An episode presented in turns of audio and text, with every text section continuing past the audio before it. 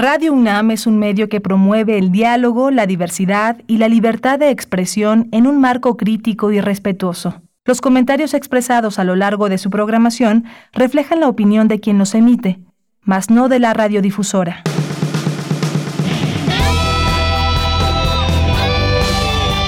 Prisma RU. Relatamos al mundo.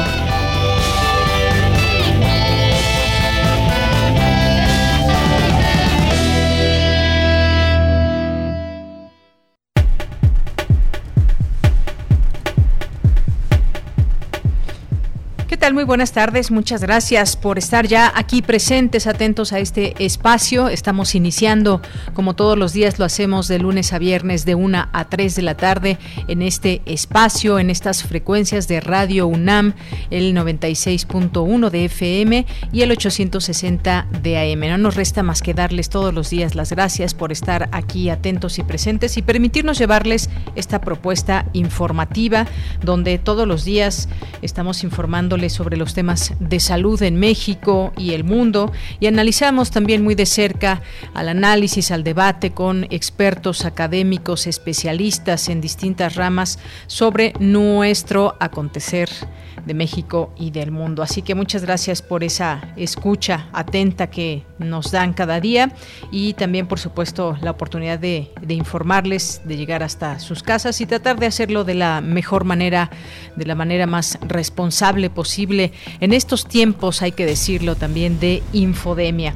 El día de hoy, en este jueves, vamos a, vamos a platicarles sobre esto que pasó allá en la Riviera Maya, esta banda rumana que opera en Quintana Roo, en varios lugares de este, de este estado, donde tiene pues hermosos destinos turísticos y que para muchas cosas es un, verdadero paraíso, sobre todo eh, por sus playas, por su arena, por también mucha infraestructura que a lo largo de los años se ha concentrado ahí y que pues conjunta a personas de todo el mundo, a turistas que pues dejan una derrama económica muy importante para ese estado, de eso vive prácticamente Quintana Roo. Y bueno, esta banda rumana defraudó a un banco mexicano dando un golpe de 150 millones de pesos tan solo en 24 horas y vamos a platicar de este tema, cómo es posible que se dé esta situación, qué mecanismos y cómo se llega a hacer un fraude eh, desde las tarjetas clonadas a un banco, cómo se puede hacer todo y cómo siempre queda ahí la pregunta, nunca nos pase, pero cómo se puede hacer para seguir cuidando nuestra identidad o evitar, cómo podemos evitar que nuestras tarjetas sean clonadas. Vamos a platicarlo con el actuario Fabián Romo Zamudio, director de LETIC, así que no se lo pierdan. Y vamos a tener aquí, hablábamos esta semana ya del libro Tsunami 1, Ahora vamos a hablar de Tsunami 2, otras voces de mujeres que también nos cuentan sus historias, nos cuentan eh, pues sobre los análisis que llevan a cabo en torno al feminismo, algunas reflexiones que nos pueden llegar incluso a, sacudir y sobre todo lo que destacábamos en el primer libro, voces diversas. Esto eh, es parte de la continuidad de ese primer tsunami y vamos a, vamos a tener aquí en este espacio a una de las autoras que participan en este libro editado por Sexto Piso Realidades. No se la pierdan. Y ya en nuestra segunda hora vamos a, vamos a conversar sobre un tema que me, me pareció muy interesante de población soltera, según eh, cifras que da a conocer el Censo de Población y Vivienda 2020 que realiza el INEGI. Y solamente para darles un dato, el 34.2% de los habitantes son solteros, solo 1.2% menos que la población casada. Esto nos dice mucho y de qué nos habla todo esto, pues ya lo platicaremos, ya lo conversaremos aquí con el doctor Carlos Huelti Chanes, sociólogo e investigador del Instituto de Investigaciones Sociales de la UNAM. No se lo pierdan y pues ustedes a qué porcentaje pertenecen a los solteros o a los casados y por qué decidieron eh, porque es una decisión finalmente, o debe ser una decisión el casarse, o el casarse y tener hijos, o no los tenerlos, o no tenerlos, o pues decidir ser eh, siempre soltero, sin compromisos. Bueno, ya nos, ya nos compartirán también sus historias y sus razones, si es que ustedes lo quieren, hacerlo a nuestras redes sociales, arroba PrismaRU en Twitter y PrismaRU en Facebook. Y bueno, pues eh, también saludo a mis compañeros allá en cabina, allá en cabina a Arturo González está en los controles técnicos. Eh, no, Coco, Coco Montes está por allá. ¿Qué tal, Coco? Muchos saludos. Y también está Daniel Olivares en la, en la producción, Denis Licea en la asistencia y aquí le saluda Deyanira Morán. Muchas gracias por estar con nosotros en este jueves 11 de febrero de 2021. Siguen corriendo los días, los meses y bueno, pues nos mantenemos muy eh, pues resguardados, esperemos en la medida de lo posible las personas que lo, que lo puedan hacer. El salir no es que signifique un contagio, salir no significa un contagio, pero sí debemos seguir ciertos protocolos y medidas que son importantes para seguir frenando los contagios en nuestro país, en nuestra comunidad, en nuestra familia. Bien, pues desde aquí relatamos al mundo. Relatamos al mundo. Relatamos al mundo.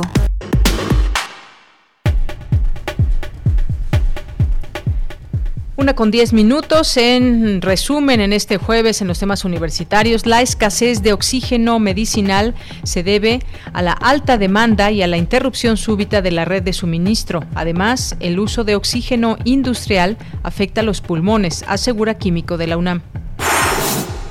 La reforma a la Ley Federal del Trabajo que entró en vigor el mes pasado refiere al teletrabajo, por lo que es necesario revisarla con calma, advierte Raúl Contreras Bustamante, director de la Facultad de Derecho. Con el cambio climático y la pandemia, la especie humana enfrenta uno de los momentos más peligrosos en su historia, señala Víctor Toledo, del Instituto de Investigaciones en Ecosistemas y Sustentabilidad de la UNAM. En los temas nacionales, el presidente Andrés Manuel López Obrador señaló que con Joe Biden, presidente de Estados Unidos, las deportaciones siguen al mismo ritmo que durante el gobierno de Donald Trump, por lo que advirtió a migrantes no cruzar, pues corren peligro en Estados Unidos del Norte, sobre todo en Tamaulipas. En otro tema, el primer mandatario López Obrador aseguró que con la inauguración de la base aérea de Santa Lucía se demostró que el nuevo aeropuerto Felipe Ángeles podrá operar al mismo tiempo que el de Toluca y el de la Ciudad de México. La sustancia activa contra COVID-19 desarrollada por la farmacéutica china CanSino Biologics llegó esta madrugada al Aeropuerto Internacional de la Ciudad de México para envasar en Querétaro dos millones de dosis de la vacuna. El secretario de Relaciones Exteriores, Marcelo Ebrard, informó que Martin Luther King Jr. confirmó su participación en la conmemoración dedicada a Vicente Guerrero en Oaxaca el 14 de febrero. En los temas internacionales, el presidente estadounidense Joe Biden emitió una declaración para terminar con la emergencia nacional que su antecesor lanzó en 2019 para la frontera con México. El Senado de Estados Unidos dio, inicio este jueves al segundo y último día de alegatos de los demócratas en el juicio político a Donald Trump, los cuales argumentan que el expresidente debe ser condenado por incitar al asalto al Capitolio. La variante del coronavirus encontrada por primera vez en la región británica de Kent es preocupante porque podría socavar la protección que ofrecen las vacunas contra el desarrollo de COVID-19, según la jefa del programa de vigilancia genética del Reino Unido, Sharon Peacock. Hoy en la UNAM, ¿qué hacer y a dónde ir? ¿Sabías que cerca del 75% de personas recuperadas de COVID-19 presentan secuelas de la enfermedad? Cultura UNAM ha preparado el especial Fuera de la Caja, donde podrás encontrar más estadísticas acerca de este tema y cómo enfrentar las secuelas por la COVID-19. Este material se encuentra disponible en el canal de YouTube de Cultura UNAM.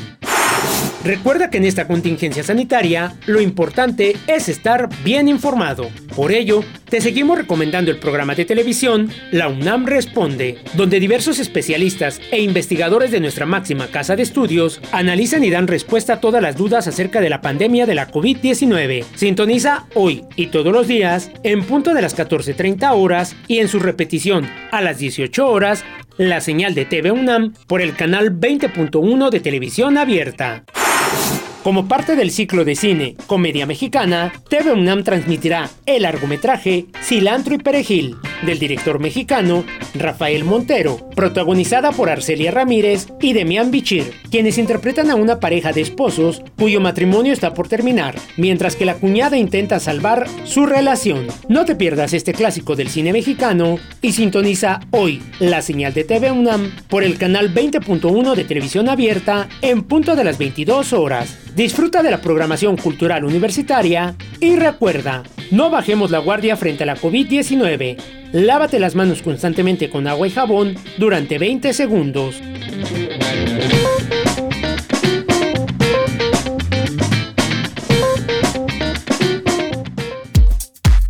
Prisma RU. Relatamos al mundo.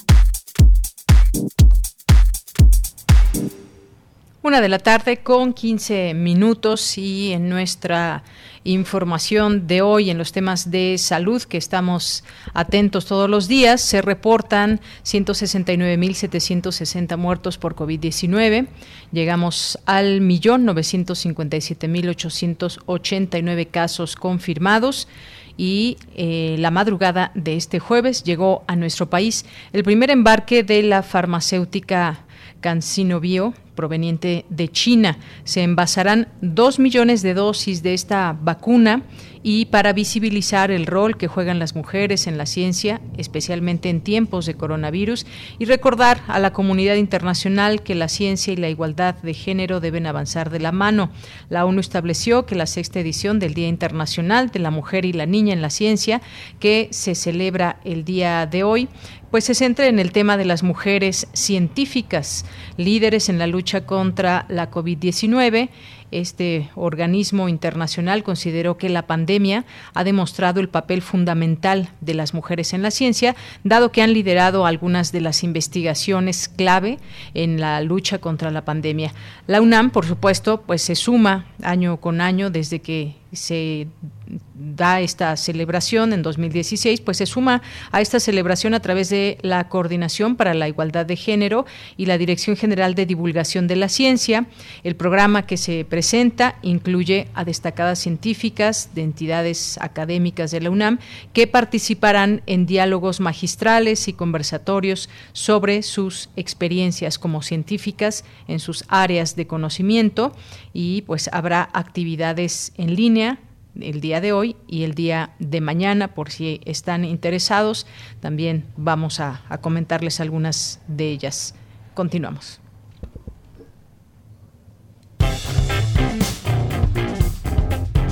Campus RU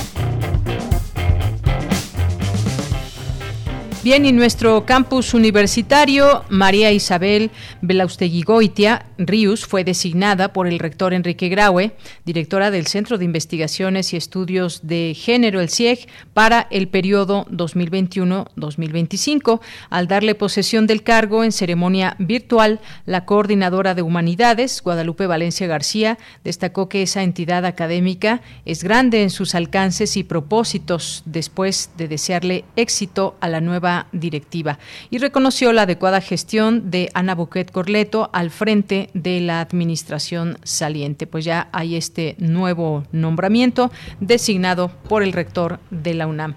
Y bien, nos vamos ahora ya con mi compañera Dulce García.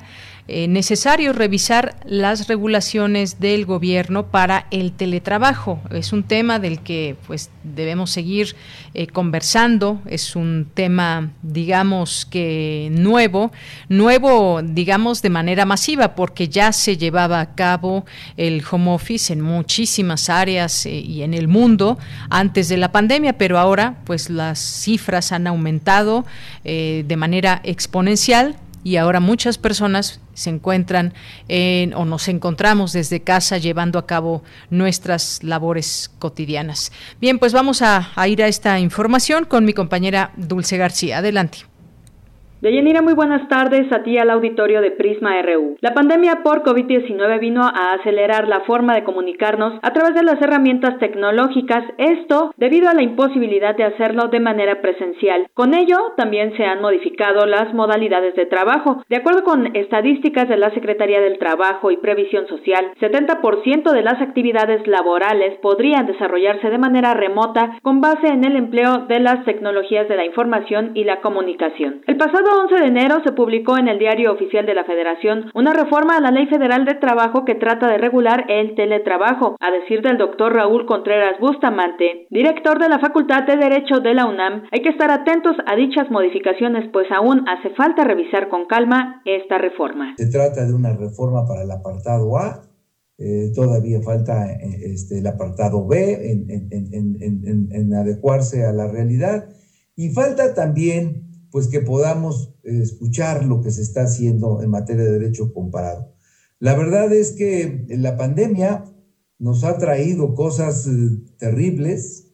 México está eh, golpeando de manera muy severa. Somos el tercer país con, con más eh, personas fallecidas por los contagios. Al inaugurar el primer Congreso Internacional del Claustro de Doctores de la Facultad de Derecho titulado El teletrabajo en la crisis sanitaria mundial, Raúl Contreras Bustamante añadió que tanto las actividades a distancia, así como el retorno a las actividades presenciales en determinado momento, necesitarán de nuevas adecuaciones al marco legal. Y entre las cosas positivas, pues está la utilización de estas maravillosas tecnologías y creo que estas cuestiones eh, son las que nos tienen también que dejar enseñanzas positivas.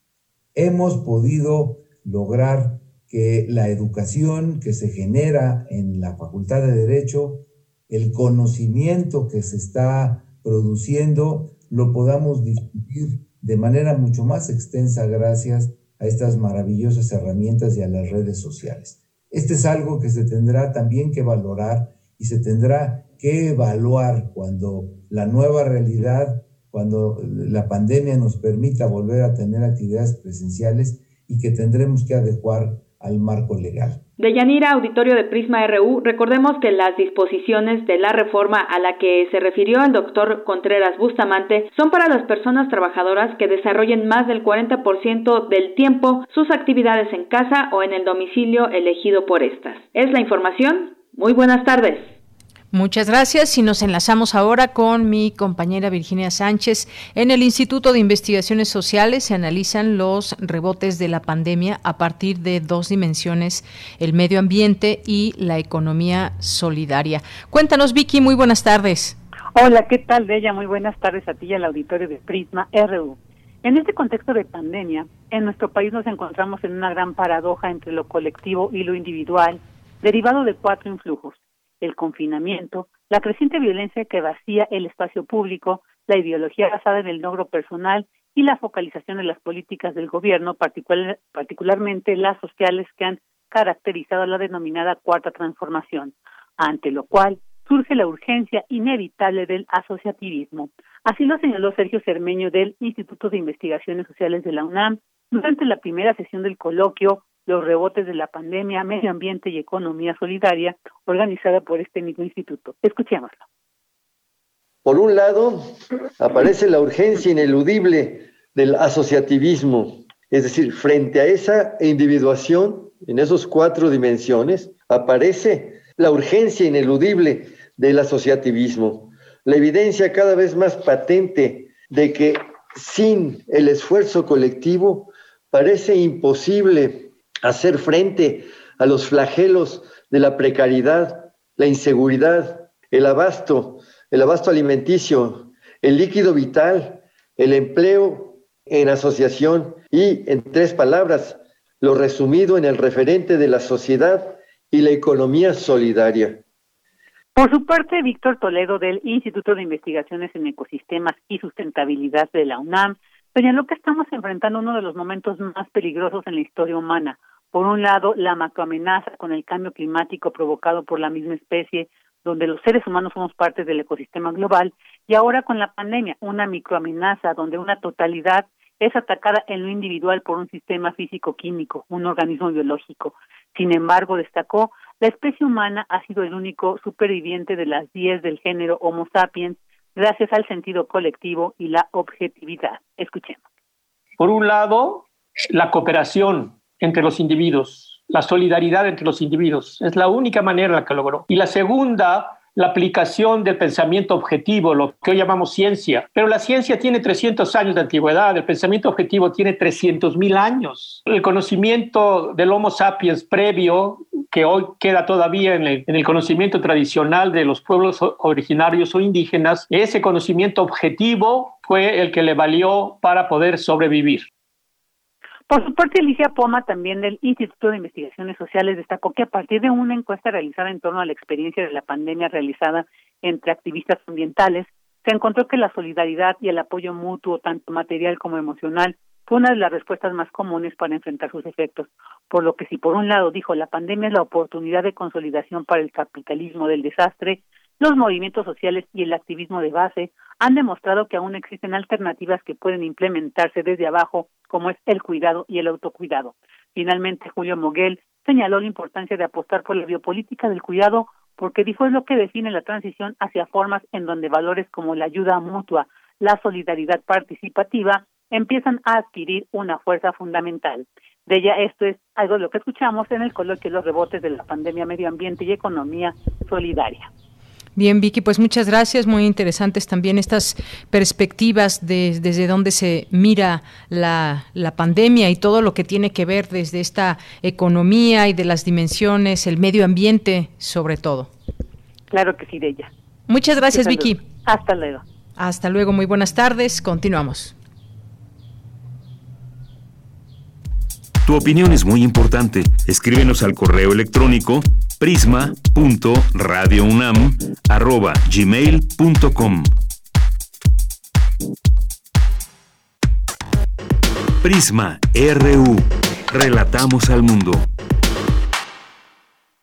Una de la tarde con 25 minutos. Vamos a hablar de un tema que pues llama la atención por el número eh, de tarjetas clonadas, el número de eh, pues los millones de pesos que fueron extraídos a través de pues distintas acciones ahí en la en la Riviera Maya eh, se utilizaron 11 tarjetas bancarias, hoy se tiene esa información, para robar a un banco eh, unos 150 millones de pesos aproximadamente. Esto fue entre el 16 y el 17 de marzo de 2017.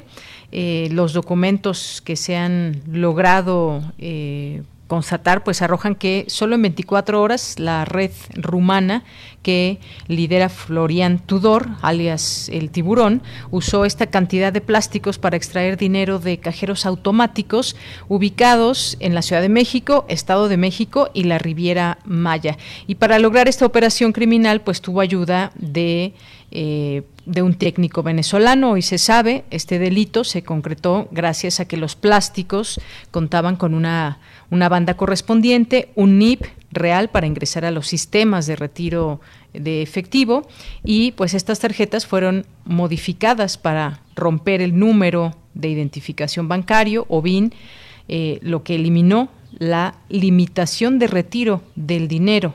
Por eso fue que con pocas tarjetas se logró sacar tanto, tanto dinero.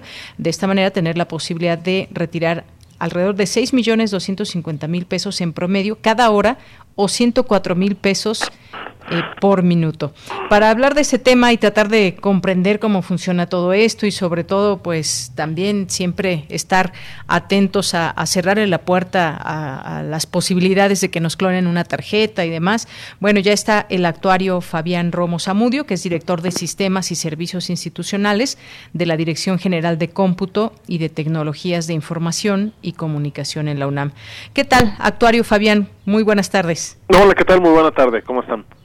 Muy bien, muchas gracias. Pues aquí tratando de comprender todo esto que, que, sucede, es una toda una organización criminal la que la que pues trabajó para lograr su cometido, este delito. ¿Cómo puede hacerse esto, actuario? Esto nos habla de la fragilidad de candados bancarios o de qué nos habla y qué nos revela ese tipo de acciones, estos delitos cibernéticos. Bueno, básicamente lo primero que debemos de tener identificado es que ningún mecanismo, ninguno hasta la fecha, es 100% seguro. Hay mecanismos de seguridad que pueden ser hasta un 99.99 y más dígitos decimales seguro, pero el 100% es prácticamente la única seguridad sería no tener una tarjeta, ¿no? O sea, la posibilidad de que nos roben dinero en la tarjeta es no tenerla, ¿no? Ahí sí se anula por completo. El problema con lo que lo que denota esto es que pues sí, cada cada vez que sale una nueva tecnología y a pesar de que pues tanto los organismos reguladores a nivel internacional y nacional establecen reglas, recomendaciones, las asociaciones de bancos, las propias instituciones financieras, etcétera, ponen todas estas tecnologías desde biométricas, este números de identificación, los famosos tokens, las aplicaciones móviles, el ya traer un chip en lugar de usar la banda magnética, pues siempre existe, llamemos de la contratecnología, ¿no? O sea, el mecanismo por el cual eso se puede romper. Y siempre es una lucha eterna entre hacer más sofisticado el mecanismo de protección y al mismo tiempo los mecanismos de, de, ruptura de ese mecanismo de protección también se van haciendo sofisticados.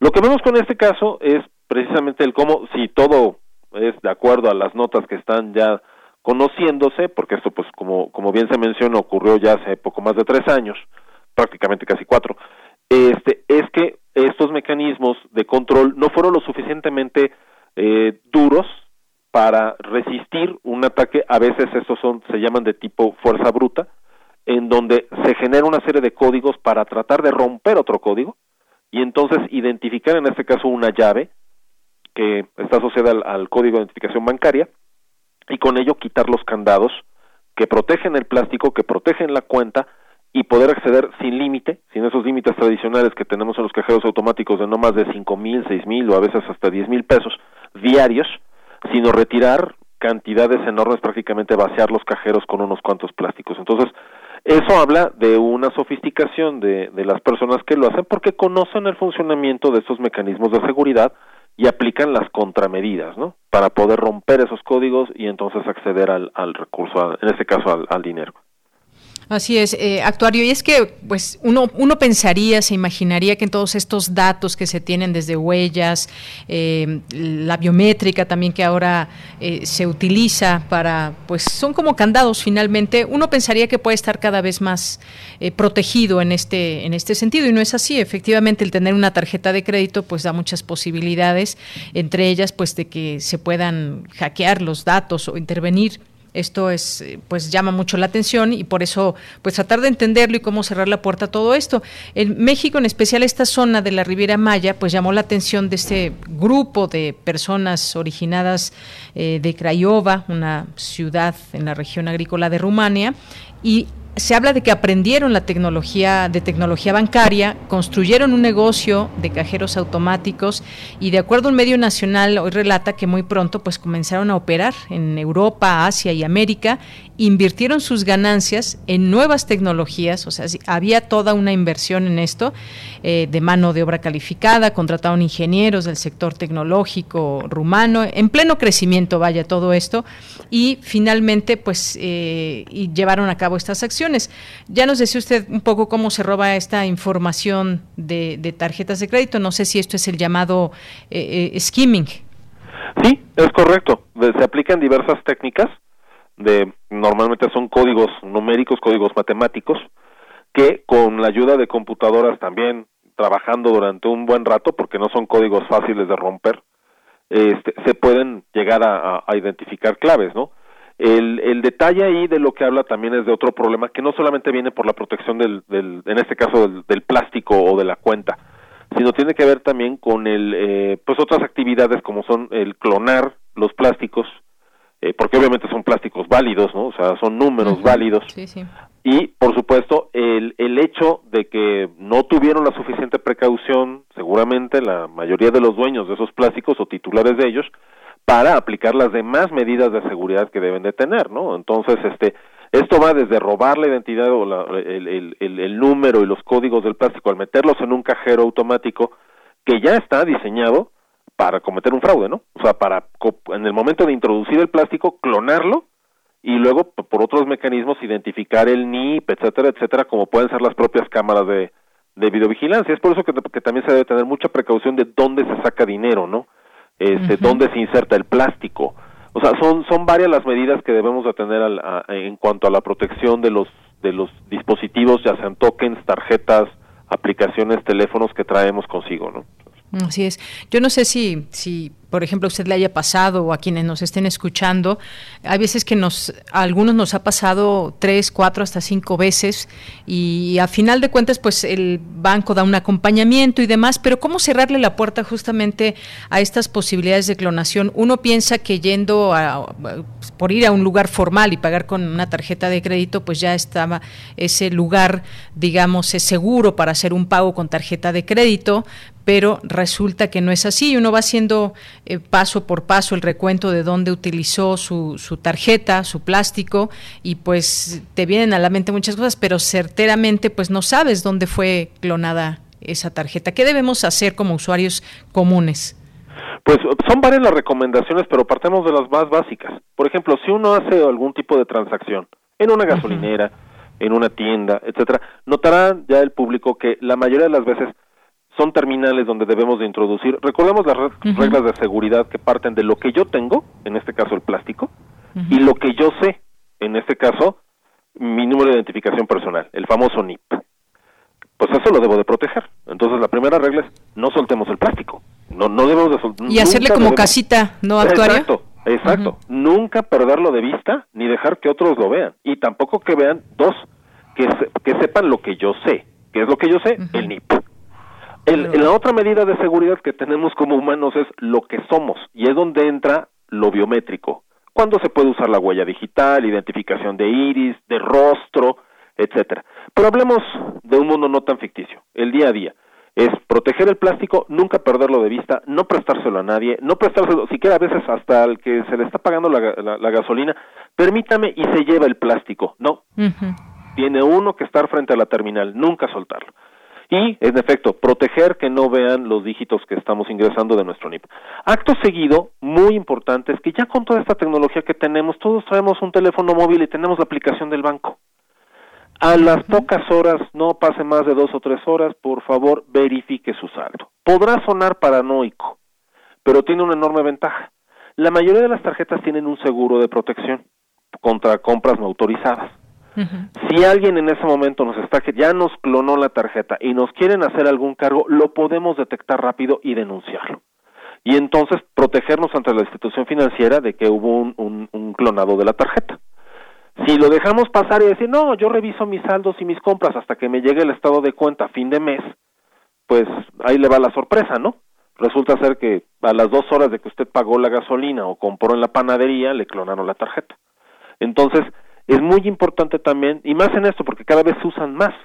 Antes era mucho el efectivo, pero ahora con toda esto de la pandemia, es más el uso de, de la tarjeta, hasta se recomienda por cuestiones de higiene, pero también eso, como siempre, aumenta las superficies de contacto, que es como tener muchas tarjetas, pues entonces hay muchos flancos que cuidar. Si lo usamos en muchos lados, pues como en la guerra, hay demasiados lados por los cuales poner protecciones, ¿no? Y si perdemos alguna, por ahí puede haber un problema. Entonces, sí se deben de utilizar también esas aplicaciones para validar, para verificar que nuestros cargos sean los correctos, ¿no? Y no asumir que este que no va a pasar nada porque pues no vimos nada extraño. Siempre hay que hacer esa verificación una vez que hacemos esas compras. Claro, bueno, pues ahí están las recomendaciones. Todavía hasta hace algún par de años quizás eh, íbamos, por ejemplo, a algún restaurante y demás y se llevaban la tarjeta para que hicieran ahí el cargo y luego te la regresaban. Eso era, hoy implicaría un gran peligro. Indiscutible. Y también el peligro que también pasa, por ejemplo, tomarle la foto a la tarjeta y enviarla a este, ah, sí, aquí está mi número y se lo envío por WhatsApp, ¿no? O se lo envío por correo electrónico no sabe, si ese correo no está encriptado, no sabemos a dónde va a llegar. Entonces, no mandar los datos de la tarjeta ni por correo ni por WhatsApp. No, no, imposible. Eso es una regla para el desastre. Porque entonces se va a poder capturar esa información. Imagínese, olvídese de la persona que le envió el, eh, la imagen. Podemos no desconfiar de ella, ¿no? Es, es, mi mamá, es mi hermano. Pero le roban el teléfono, le sacan la fotografía y ahí tienen todos los datos de la tarjeta. Aunque no tengan el número de seguridad de, la parte de atrás. Pues imagínese que mucha gente manda los dos lados. pues sí, ahí sí. Pero si nada más tienen la carátula, digamos. Pues la carátula es más difícil, en efecto, ¿no? Porque ya la mayoría de los sitios piden, piden el código de verificación, que son tres o cuatro dígitos en la parte de atrás. Pero hay muchos que mandan el código, que mandan la tarjeta por los dos lados. ¿Por qué extraño motivo? ¿Quién sabe? A menos que les gustan las emociones fuertes. Pero con eso les pueden robar el teléfono a alguien. No está desconfiando de quien se lo está enviando, de lo que puede pasar con eso. Y es lo mismo lo que ocurre hasta con las fotografías personales, ¿no? Yo no desconfío de usted, desconfío de quien le pueda robar el teléfono o si usted se le pierde. Así es. Bueno, pues sí, tener en cuenta todo eso, ahora que lo dice, pues yo, yo sí confieso que he caído en varias de estas situaciones que no deben hacerse y por desconocimiento e ignorancia de, de cómo manejar estos temas cibernéticos. O, ¿Qué pasa, por ejemplo, actuario, em, en el tema de hacer las compras vía Internet, ahora que, se está enviando mucha paquetería y solicitamos pues prácticamente eh, todo, desde ropa, libros y demás? a casa, ¿qué pasa con los datos? Ahí nos piden el número de tarjeta y el número de atrás. es correcto, pero además de todo eso, miren, la clave ahí es a qué sitio estamos entrando, a qué sitio le estamos proporcionando nuestra información. Y para eso debemos siempre, siempre, esta es una regla universal como las que acabamos de decir de, del NIP y de no, no perder el plástico de vista, el que cuando entramos a un sitio veamos que tiene este candado en la dirección, en el URL famoso, la, página web, y ese candado está cerrado, le damos clic al candado y nos va a decir que ese sitio está validado y es seguro. Ese candado es muy importante porque lo que dice es que el sitio es original, que el sitio sí corresponde a la tienda en línea, al banco, al proveedor de servicios, a la compañía telefónica o de luz, lo que usted quiera. Si ese candado aparece tachado o aparece abierto, significa, nos está diciendo el navegador, yo no sé si realmente este sitio es de quien dice ser. Sí. Por lo tanto, puede estar suplantado.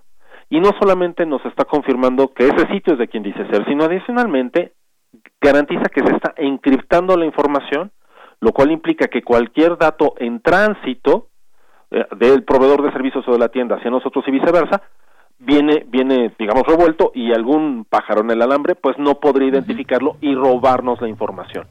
Pero algo muy importante, mucha gente dice es que el fraude me lo hizo la tienda. No, a veces lo que ocurre, le robaron el dispositivo y usted dejó entrar a la tienda sin meter una identificación, sino en automático, porque qué aburrido estar metiendo mi clave a cada rato para entrar al sitio.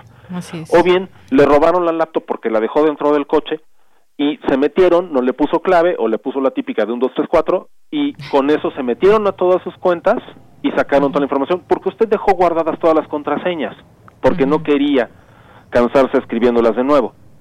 A ver, no confiemos, no, no, vivimos ni dormimos con el aparato todo el tiempo, entonces también hay que tener esa precaución. No confiemos. Ya se nos acabó el tiempo actuario, solamente nos llega por aquí una pregunta de una persona que nos dice que es adulta mayor y que se le dificulta mucho, no sabe utilizar la banca electrónica. ¿Qué, qué le aconseja? Pues mire, en realidad hoy en día las aplicaciones móviles son como las más recomendables, a veces las aplicaciones en formato de computadores web, ¿no? Son muy complejas en el sentido de que tienen muchísimas opciones. Pero eh, hoy por hoy las aplicaciones en teléfonos móviles son muy prácticas, muy sencillas de utilizar y la mayoría de ellas, seguramente la de su banco, debe de tener algún tipo de guía o tutorial. las guías están hechas para eso precisamente, para facilitar a los usuarios que no necesariamente hacen tantas transacciones, que no pasan mucho tiempo empleando la aplicación a usarlas de la manera más sencilla. Y algo muy importante es que también aquí en la universidad pues tenemos algunas recomendaciones de seguridad que publicamos de manera abierta en nuestro sitio de seguridad, seguridad.unam.mx, en donde pueden descargar guías que les llamamos del usuario seguro, en donde hay varias recomendaciones para que incluso en estas aplicaciones o en sitios web los utilicen de la manera más sencilla y más, más segura posible. Muy bien, pues ahí están estas recomendaciones, no es tan difícil, hay que perderle miedo también a la tecnología y pues eso traerá beneficios de alguna manera, sobre todo en estos tiempos donde se está utilizando mucho el dinero electrónico. Actuario, muchas gracias. Gracias a ustedes, muchas gracias, buena tarde. Hasta luego, muy buenas tardes. Fue el actuario Fabián Romo Zamudio, director de Sistemas y Servicios Institucionales de la DGTIC de la UNAM. Y pues cerremos la puerta a la clonación, por además todo el tiempo y el, pues el mal rato que, se hace pasar. Si usted ya le ha pasado en algún momento, sabe de qué le estoy hablando y es terrible que de, de pronto pues veas alguna compra que no hiciste por 10, 20, 30, 40 mil pesos, qué sé yo. Así que pues cerremos la puerta a estas situaciones. Continuamos. Prisma RU. Relatamos al mundo.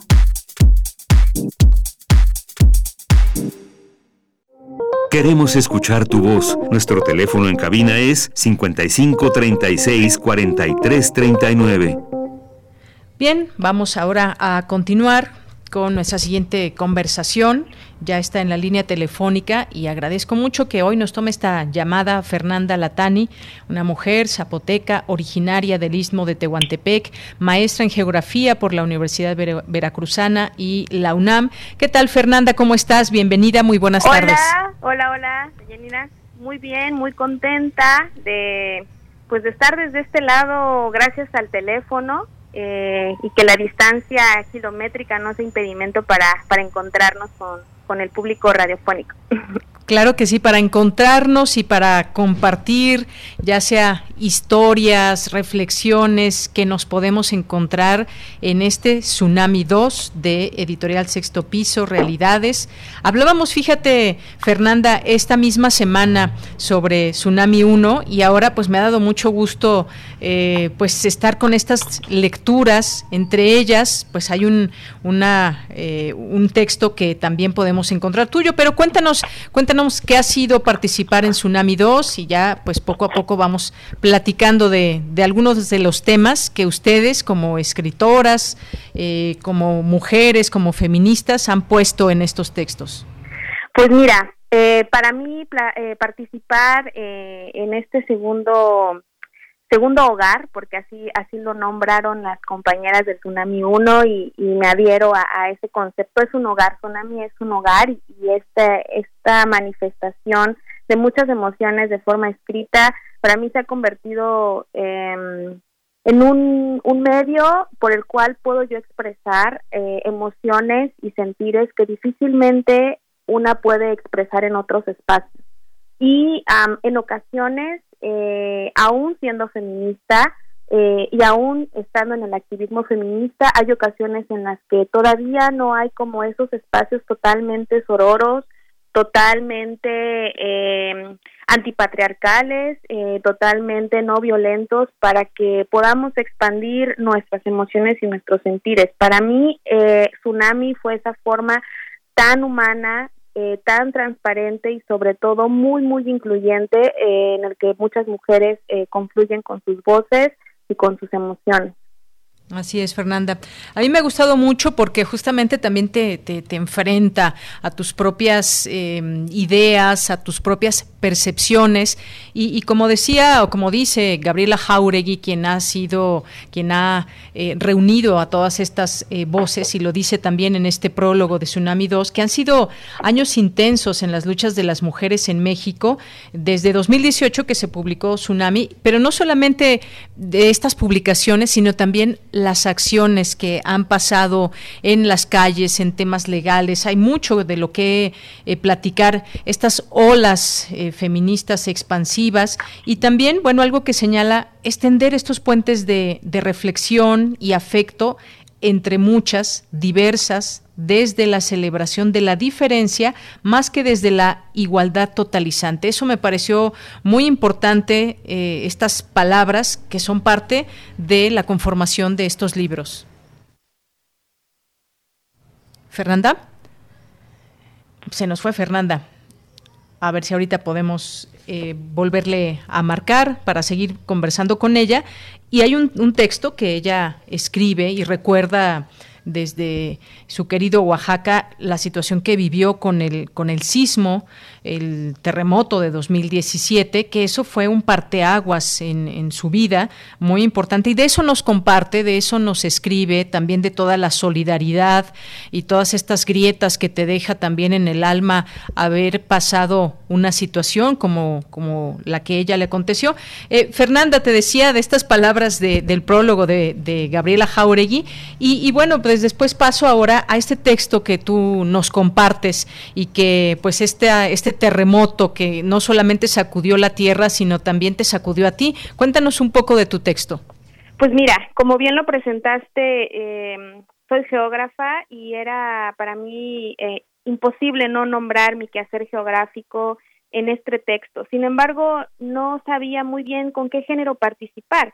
Es la primera vez que yo, digamos, eh, me, me reconozco y me reconocen también y por supuesto me invitan a en este mundo de la escritura, pero de una escritura sublime, ¿no? Generalmente estaba yo relacionada a los textos académicos, ¿no?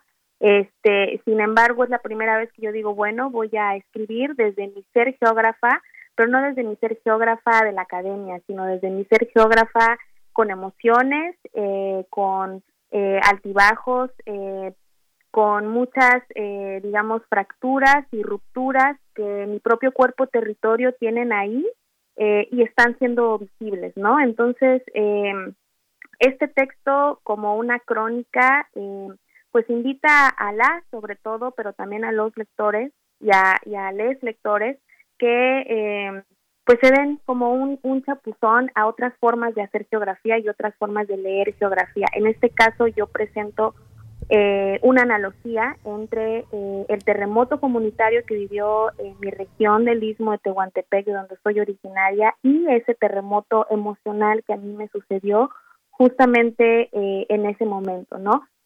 particularmente yo venía, digamos, arrastrando situaciones emocionales que imperaban en mi ser y en mi cuerpo, que yo no encontraba respuestas.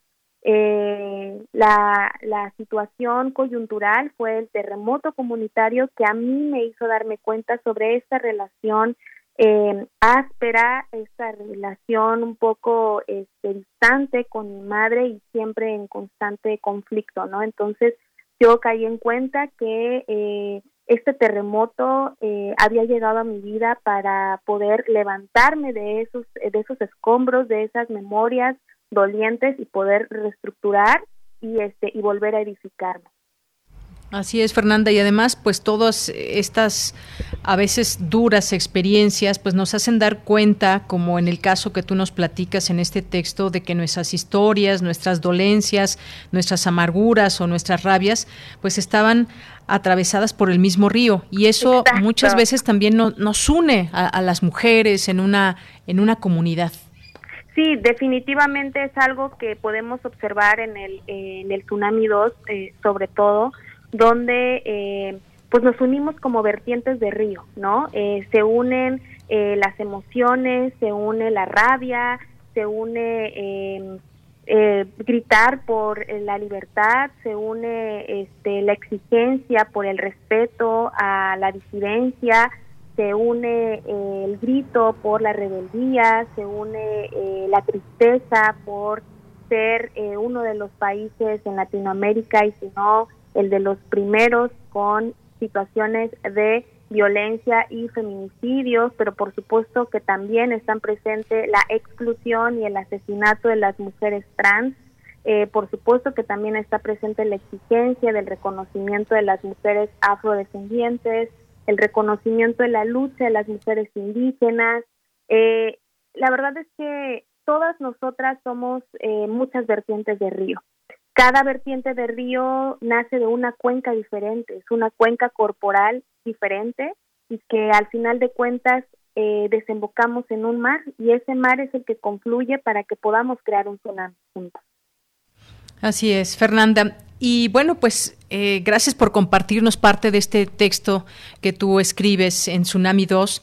Hay algunos otros, porque en este Tsunami 2 participan Marina Azagua, Lidia Cacho, eh, Dalia de la Cerda, Diana del Ángel, Día García, la novia Sirena, Valeria Luiselli, tú, por supuesto, Fernanda Latani, eh, Luna Marán, Silvia Marcos, Itzel Maya, Brenda Navarro y Junco Ogata. Entre estos textos, que seguramente también tú ya tuviste oportunidad de leer, algo, uno de los textos que nos confronta y que nos dice y nos habla a flor de piel es el Dalia de la Cerda. No sé qué opines, pero pues incluso cuestiona los, los feminismos y, y, cómo, cómo de pronto uno siente que está siendo parte de un movimiento con su idea, con su acción, pero te puedes encontrar una idea diferente y cómo coincidir o no coincidir o cómo respetarnos. Creo que nos, nos pone frente, frente a todas las mujeres. Definitivamente eh, el, ejemplo eh, de, Dalia de la Cerda es, es una muestra que no todo es aceptable en el feminismo y quienes son feministas no todo debe de ser como adherido a tu movimiento o a tu participación en el movimiento. Está más que claro que no hay un solo feminismo, son muchos feminismos y también es cierto que hay muchas compañeras y mujeres que no se adhieren dentro del concepto de feminismo o feministas porque no se sienten representadas. Creo que el ensayo de de mm, de este, ay, ¿dónde está? Uh, Sí, de um, Dalia de la Cerda, Feminismo sin cuarto propio. Eh, Exacto. Pues nos está diciendo que debemos de romper con esta idea occidental en el que la mujer puede ser productiva únicamente si tiene dinero y si tiene un cuarto propio, haciendo como esta referencia a, este, a Virginia Woolf, ¿no? Pero la verdad es que nuestro contexto, no solamente latinoamericano, sino mexicano y sobre todo siendo uno de los países cuando las mujeres todavía siguen en condiciones de pobreza extrema, que muchas mujeres salen migran y que lamentablemente tienen que dedicarse a otras actividades, pero muchas de ellas también tienen sueños de seguir creciendo y de seguir siendo creativas. Entonces, este ensayo nos dice, dejemos de glorificar a las mujeres poderosas, brillantes, que pueden producir siempre y cuando tengan cierta eh, pues adquisición material. Hay que reconocer a las otras mujeres que están poniendo el cuerpo, ¿no? En muchas actividades y que en realidad es el contexto de nuestro México, ¿no? Y que lamentablemente son esas mujeres a las que está matando principalmente eh, la ola de violencia patriarcal, ¿no? Entonces, este texto eh, tan, tan radicalmente amoroso, ¿no? Eh, se confluye con otros textos, por ejemplo el de Junco, precioso, que es la más pequeña de todas en Tsunami 2, nos está diciendo sobre esta violencia racista que en la que muchas niñas y adolescentes crecen al haberles negado su propia identidad, ¿no? Y entonces ella empieza a relatar cómo empezó a darse cuenta cuando ella pues no se sentía identificada en un determinado feminismo, ¿no? De repente dio, se dio cuenta que había otros movimientos y otras luchas en las que también podía hablar desde su identidad, ¿no? Como mujer afrodescendiente, como mujer de la diáspora africana, ¿no? Entonces, eh, eh, la verdad, todos los textos son totalmente revolucionarios, totalmente, eh, eh como dice Elia, la novia sirena, llenos de ternura radical, sinceramente, este, desde el de Silvia Marcos que nos está diciendo eh, las compañeras zapatistas eh, han estado ahí desde hace 30, 40 años, no necesitan nombrarse feministas, ¿no? Hay que reconocer otros movimientos organizados por mujeres, hay que respetarlos y a fin de cuentas creo que algo que nos une como mujeres conscientes de las violencias que hemos vivido es que independientemente si te reconoces como feminista o no, si te sientes dentro de una ola del feminismo, si te sientes dentro de un movimiento feminista, es más bien darse cuenta que estamos siendo históricamente oprimidas y que nuestra lucha por lo común es justamente combatir ese yugo opresor que nos tiene retenidas, ¿no? Y estar conscientes de las diferentes existencias corporales del ser mujer la mujer trans, la mujer indígena, la mujer afro, la mujer discapacitada, la mujer migrante, la mujer lesbiana, que pues han estado pues invisibles en el mapa, pero creo que Tsunami invita a eso, ¿no?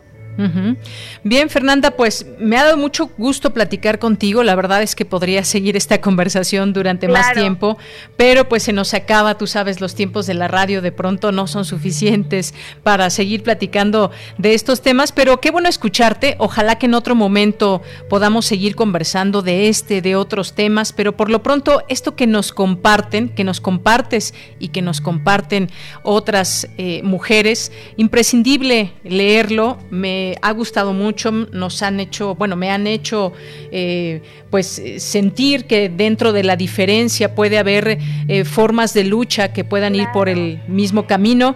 Así que Fernanda, pues muchas gracias, te mando un gran abrazo. Muchísimas gracias por el espacio y recomendadísimo Tsunami 1 y Tsunami 2. Abrazos.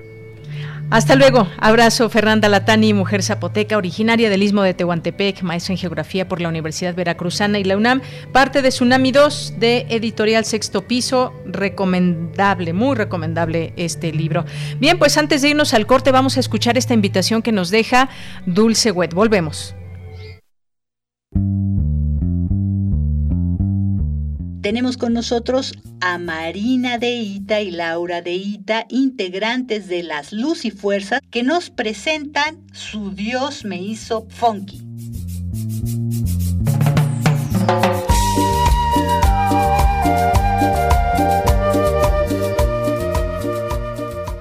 Hola, buenas tardes, melómanos del noticiero Prisma RU de Radio UNAM. Yo soy Marina de Ita, tecladista, cantautora, acordeonista de las Luz y Fuerza. Los invito a que vean este video que estamos estrenando desde el 29 de enero. Dios me hizo funky.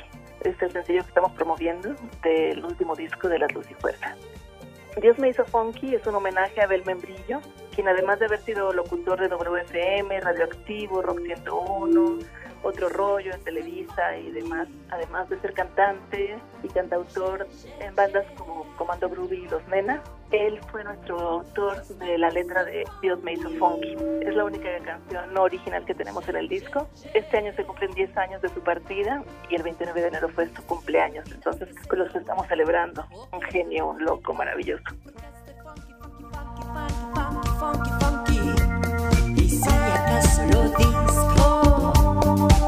También es para mí.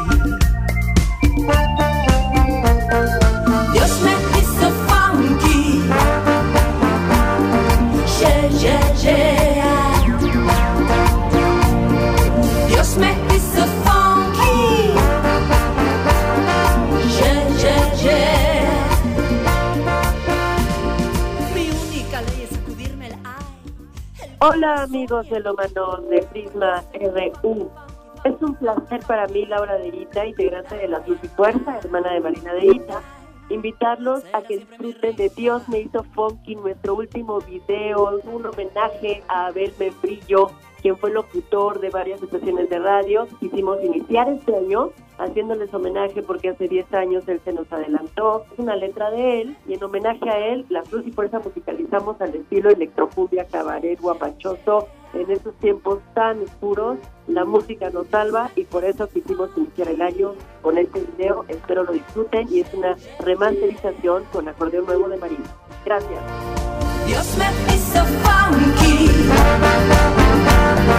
Yeah, yeah, yeah. Dios me hizo funky. Yeah, yeah,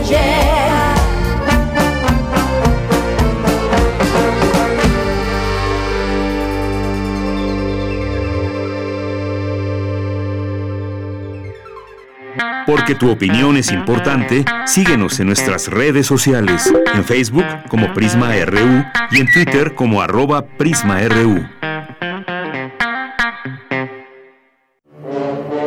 Silva Vicarro compró toda esta plantación de algodón. Es joven y rico, por eso la voy a quemar. Quiero que se largue él y su maquinaria moderna.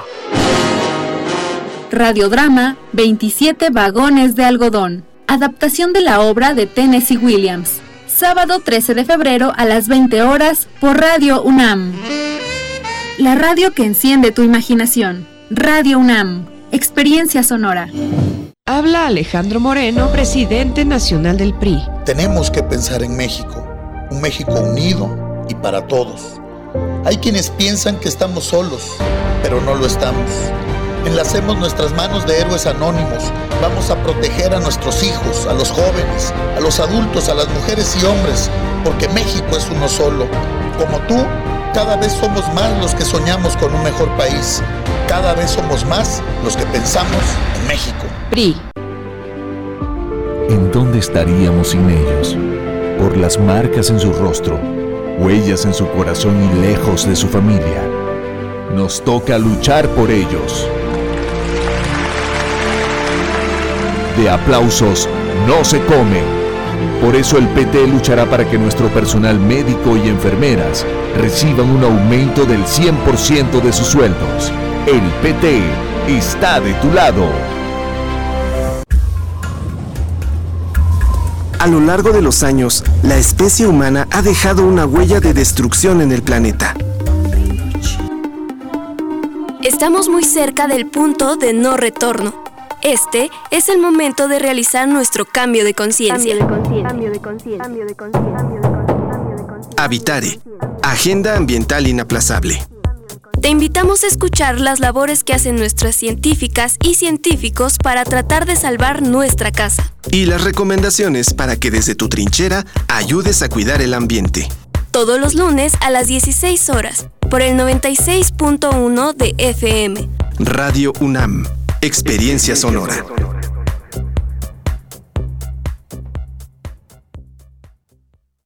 Hoy hay tanta información que es difícil identificar la que es útil y si ayuda a tomar mejores decisiones. Publicar noticias falsas, rumores y mentiras nunca fue tan común. Y todo eso afecta nuestra vida. En cambio, la información cierta, verificada y confiable puede salvar vidas. Busca fuentes confiables, compara, investiga bien, no te quedes con lo primero que te cuentan. Conoce más en INE.mx y es.unesco.org. Contra la desinformación, contamos todas, contamos todos. INE.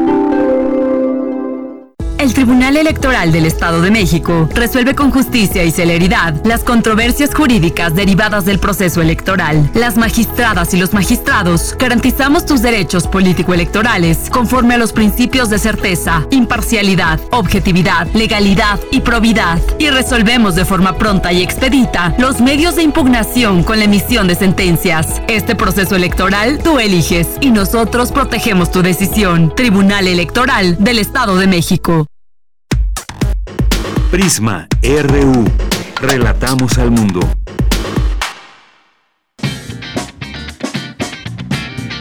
Mañana en la UNAM, ¿qué hacer y a dónde ir?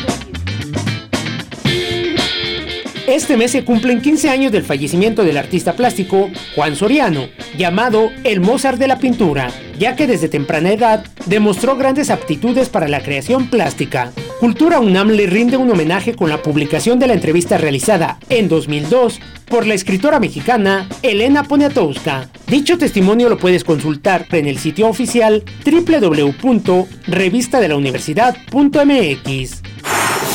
¿Has perdido algún familiar, amigo o compañero de trabajo durante la pandemia? Cultura UNAM ha preparado el material El duelo en tiempos de la COVID-19, donde encontrarás información que te pueden ayudar a mitigar el duelo de la pérdida de un ser querido. Este material se encuentra disponible en el canal de YouTube de Cultura UNAM. La Orquesta Filarmónica de la UNAM cumple 80 años de vida y para celebrar se llevará a cabo el concierto sinfónico OFUNAM con la interpretación de grandes obras como la pieza Constructores del Efímero del músico Federico Ibarra. No te pierdas el concierto sinfónico OFUNAM el próximo sábado 13 de febrero en punto de las 22 horas por el canal de YouTube de Música UNAM. Y recuerda, si aún te es posible, quédate en casa. Para Prisma RU, Daniel Olivares Aranda.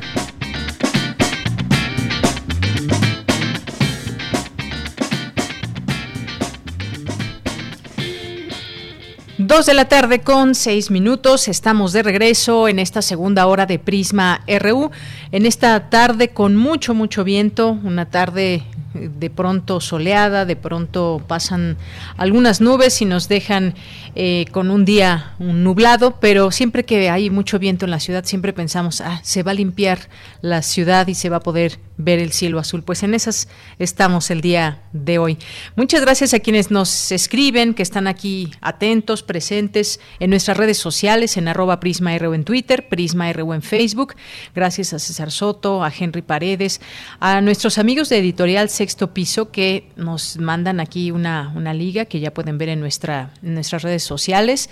Están por acá en paquete estos libros que les recomendamos, Tsunami 1, Tsunami 2, que de verdad muy eh, para todas, para todos y que incluso pues nos, nos ponen eh, de frente un espejo en el que podemos coincidir o no con, con distintas eh, posturas, nos vemos reflejadas en algún momento eh, con algunas opiniones, algunas posturas, ideas, diferencias con otras mujeres, en fin, muy, muy ricas estas lecturas desde las perspectivas de distintas mujeres. Lo recomendamos, por supuesto, no se olviden, Tsunami 1, Tsunami 2. Eh, Henry Paredes, muchas gracias, nos manda aquí saludos. Andrea Smart dice, buenas tardes a todos, saludos sonoros, se escucha muy interesante, ¿dónde podemos comprarlo? Andrea, pues ya aquí justamente te acaban de contestar de Editorial Sexto Piso. Muchas gracias, ya nos compartirás, Andrea tus puntos de vista, tus comentarios sobre este libro. Nuestros amigos de la revista Punto de Partida de la UNAM nos dicen aquí, hoy se conmemora el Día Internacional de la Mujer y la Niña en la Ciencia. Aprovechamos la ocasión para compartir la entrevista que Paula Barrios Cervantes hizo a integrantes del programa de vocaciones científicas de Yucatán, surgido en la Inés Mérida. Aquí ya lo vamos a, a retuitar, retuitar, retuitear para que lo puedan leer. Muchas gracias. Eh, también, ¿quién más nos escribe por aquí? Rebeca Vega, Kukulslan, Kukulshan más bien, Kukulshan, ya me estaba yendo por otra palabra eh, terrible. Kukulshan, aquí nos escribe. Alma García, eh, también muchas gracias a Jorge Fra, nuestros amigos del ISUNAM, a Sonia Lisbeth, a Fernanda también. Saludos a todo el equipo de Prisma RU, su hermana Andrea también nos manda muchos, muchos saludos y excelente tarde. Gracias, Fernanda, Andrea, siempre ahí presentes. Muchas gracias, les mandamos un, gran abrazo. Eh, también muchas gracias a Guerrero, muchas gracias a David Licona Padilla, a Oscar nos dice también dice que no le gusta que un actuario diga que no se puede hacer nada contra esos delitos cibernéticos. Por otro lado, la culpa y la responsabilidad de evitar ese acto son los bancos, así como cobran intereses y ofrecen sus servicios. Ellos son los únicos que deben responder. Gracias, Oscar. Pues, ya miren, más allá de que 150 millones para un banco no se va a quedar pobre, pero no es el punto ese, sino cómo eh, también estafan a los propios usuarios que son dueños de una tarjeta y como eh, muchas veces pues te dejan ahí con la deuda encima. Y si el banco no falla a tu favor pues o la tienes que cancelar o simplemente te mandan al buro porque nadie va a pagar algo que no que no hizo uso, un dinero que no que no usó. Eh, bueno, él nos decía más bien, más bien Oscar, que sí podemos hacer nosotros distintas cosas como cerrarle la puerta a estas posibilidades de clonación, pero Así como se pueden hacer muchas transacciones electrónicas legales y demás, pues también se pueden hacer desafortunadamente cosas ilegales, delitos cibernéticos. No es que sea fácil, pero ya escuchábamos por lo menos esta mafia rumana, cómo contrató personal especializado en todo esto, invirtieron mucho dinero también en tecnología para poder llevar a cabo este tipo de cosas. No es, por supuesto, nada fácil, no es que cualquiera de nosotros lo podríamos hacer, ni mucho menos, sino que son bandas delincuenciales. Eh, pues muy conocedoras de estos temas cibernéticos. Ese es el gran el gran problema que así como como se pueden hacer muchas cosas positivas, también desafortunadamente negativas. Lo mismo sucede, por ejemplo, con redes sociales. Son un potencial para que la información verdadera, la información eh, ética y profesional llegue a muchas partes del mundo, pero también está la contraparte y ahí están las fake news que también viajan por todas estas redes sociales. Gracias, Oscar, por tu comentario.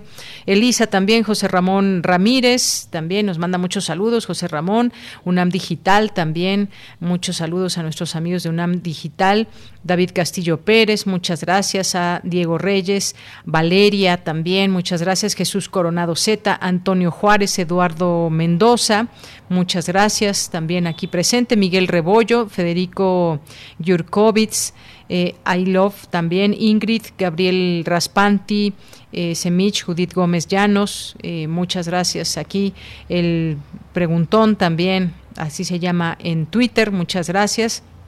María Elena Vega, Sebastián Escalante, también Nidia Galicia. A todos ustedes les mandamos muchos saludos, gracias por escribir y estar aquí presentes. También aquí ya presentes Universo de Letras y Ficunam, muchas gracias, eh, les mandamos muchos saludos. Misael también, muchos saludos que me manda, gracias Misael Neoténico, gracias. Eh, gracias a Rosario Durán Martínez, aquí nos manda también muchos saludos. Dice, no encontré flores, pero sí encontré barbacoa. Bueno, muchas gracias Rosario por la, fotografía. Eh, bueno, pues nos vamos ahora a la información. La escasez de oxígeno medicinal se debe a la alta demanda. Cuéntanos más, Cristina Godínez, con la información. Buenas tardes, Deyanira. Un saludo para ti y para el auditorio de Prisma RU. En estos días de contingencia por la crisis sanitaria, se ha dado una alta demanda de oxígeno medicinal, ya que es necesario para los pacientes con COVID-19 y otros males respiratorios, lo que ha generado escasez del producto. Para Carlos Ríos Alonso, de la Facultad de Química de la UNAM, hay una disrupción en la cadena de distribución, pues la infraestructura para su producción dependía de la oferta y la demanda. Si bien esta última creció, la infraestructura ahora resulta insuficiente. Lo que está pasando en la escasez es una disrupción de la cadena de distribución, que de pronto hubo una demanda muy fuerte, eh, se requirieron una gran cantidad de tanques que no se habían fabricado y que el proceso de fabricación no cualquiera los puede hacer. Y por otro lado, el proceso de llenado del tanque no es instantáneo. El usar oxígeno industrial a lo mejor me saca del apuro un ratito, pero si lo voy a estar usando continuamente, sí puedo traer efectos secundarios de irritación pulmonar. El académico del Departamento de Química Orgánica comentó que el oxígeno de uso medicinal e industrial se obtiene del aire de la atmósfera, pero para conseguirlo y almacenarlo en tanques pasa por varios procesos, los cuales consisten en comprimirlo, filtrarlo y enfriarlo. En esta etapa se hace la separación entre el oxígeno y el nitrógeno. La diferencia entre el oxígeno empleado para uso medicinal e industrial es que el primero debe estar prefiltrado a fin de evitar bacterias y que esté libre de cualquier tipo de gas. Además, para su uso medicinal se necesita 99.9% de pureza. En cambio, para el uso industrial no hay riesgo de que el oxígeno tenga otros contaminantes, porque se utiliza en procesos de combustión. Deyanira, por último, comentar que en México son dos grandes compañías las que producen la mayor parte del oxígeno que se distribuye. Sin embargo, la infraestructura para generarlo es insuficiente toda vez que requieren equipos específicos criogénicos, los cuales no se fabrican en cantidades masivas. Además, los tanques utilizados para almacenarlo deben cumplir estrictas especificaciones por la alta presión que deben tener. Este es mi reporte. Buenas tardes. Muchas gracias, Cristina Godínez. Gracias por la información. Nos vamos ahora a la sección de este jueves, las olas y sus reflujos, con Cindy Pérez Ramírez, que presenta la segunda parte de la entrevista con la escritora Coral Ger. Adelante.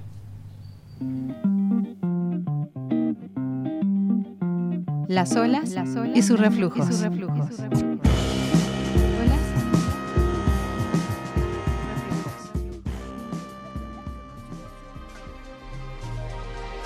Bienvenidas y bienvenidos a Las olas y sus reflujos.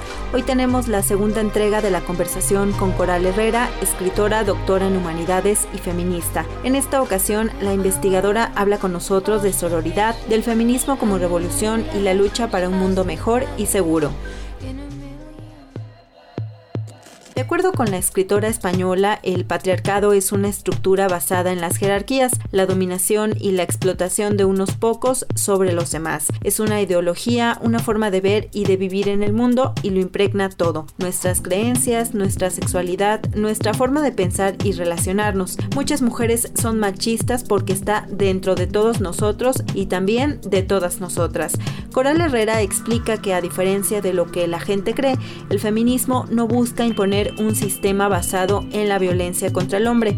No desea dejarlos sin voto, ni violarlos en las guerras, ni mutilar sus genitales en pro de una tradición cultural, ni confinarlos en el ámbito doméstico, ni quiere matarlos por adulterio. El feminismo no pretende que los hombres sean propiedad de sus madres y luego de sus mujeres, ni desea que los hombres cobren salarios más reducidos, ni tampoco querría desterrarlos de las cúpulas de poder mediático, empresarial y político.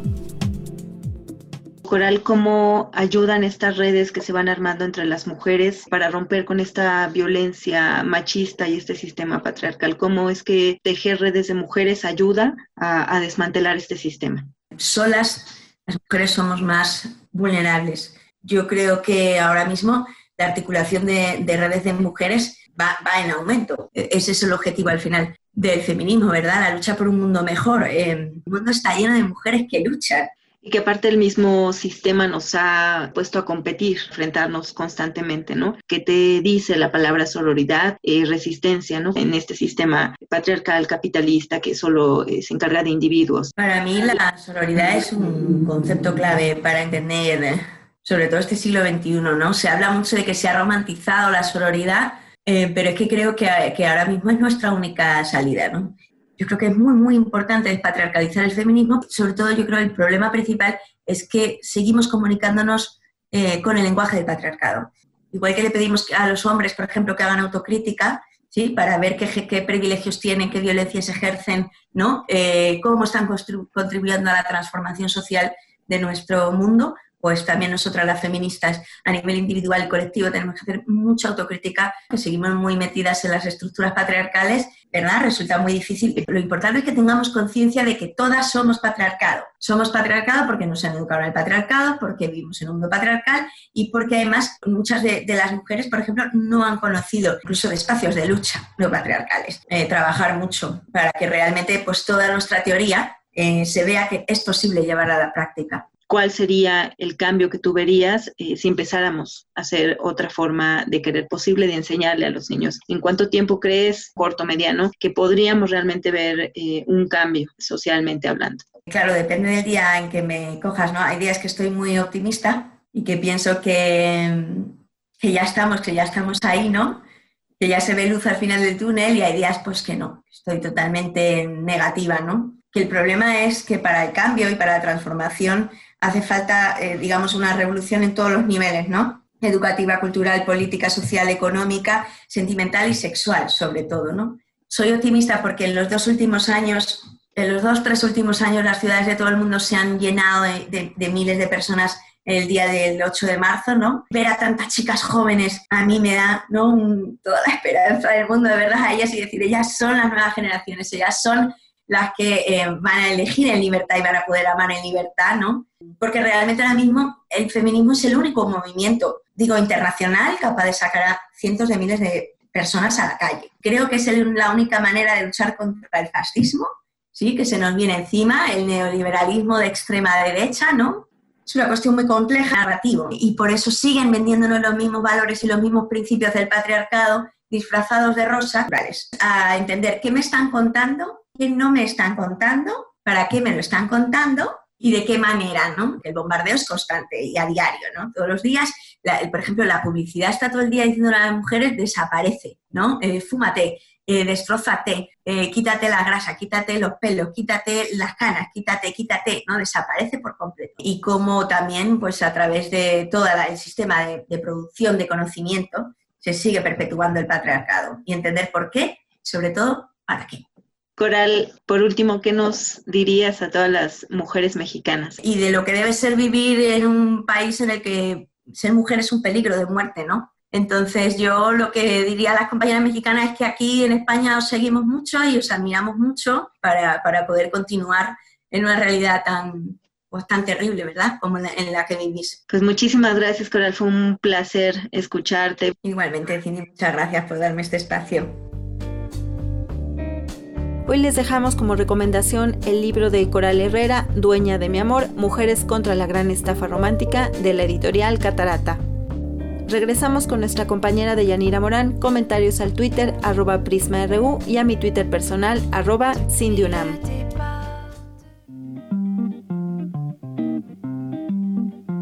las olas, y sus reflujos.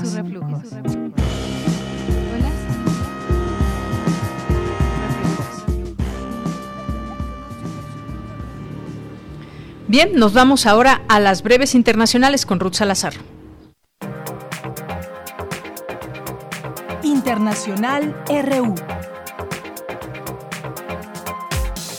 La farmacéutica AstraZeneca espera tener en febrero 100 millones de dosis de su vacuna contra COVID-19, desarrollada junto a la Universidad de Oxford, así como aumentar la producción a más de 200 millones al mes de abril, informó su comité ejecutivo.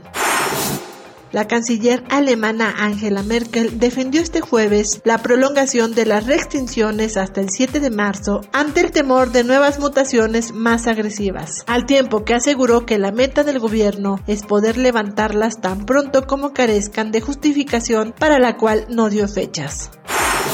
China y Estados Unidos intentaron este jueves reconducir las relaciones entre las dos mayores potencias económicas del mundo a través de la primera llamada telefónica entre sus presidentes, en las que el presidente chino Xi Jinping advirtió al estadounidense Joe Biden de que una confrontación sería una catástrofe.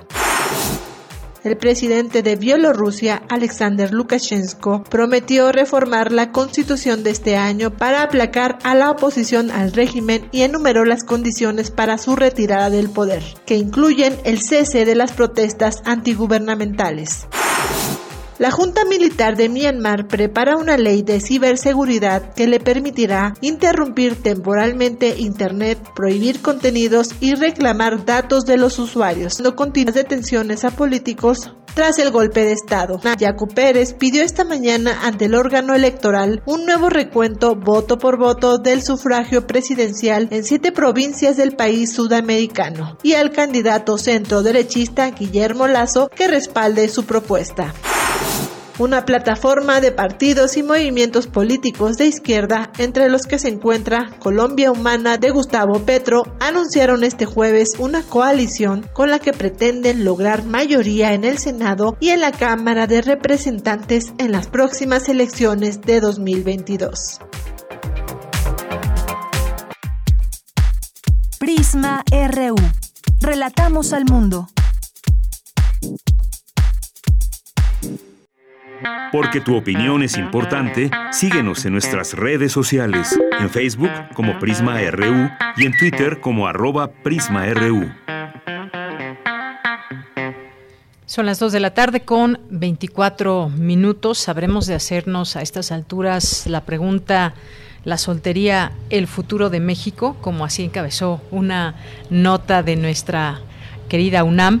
Bueno, y es que México se acerca cada vez más a ser un país mayoritariamente de población soltera.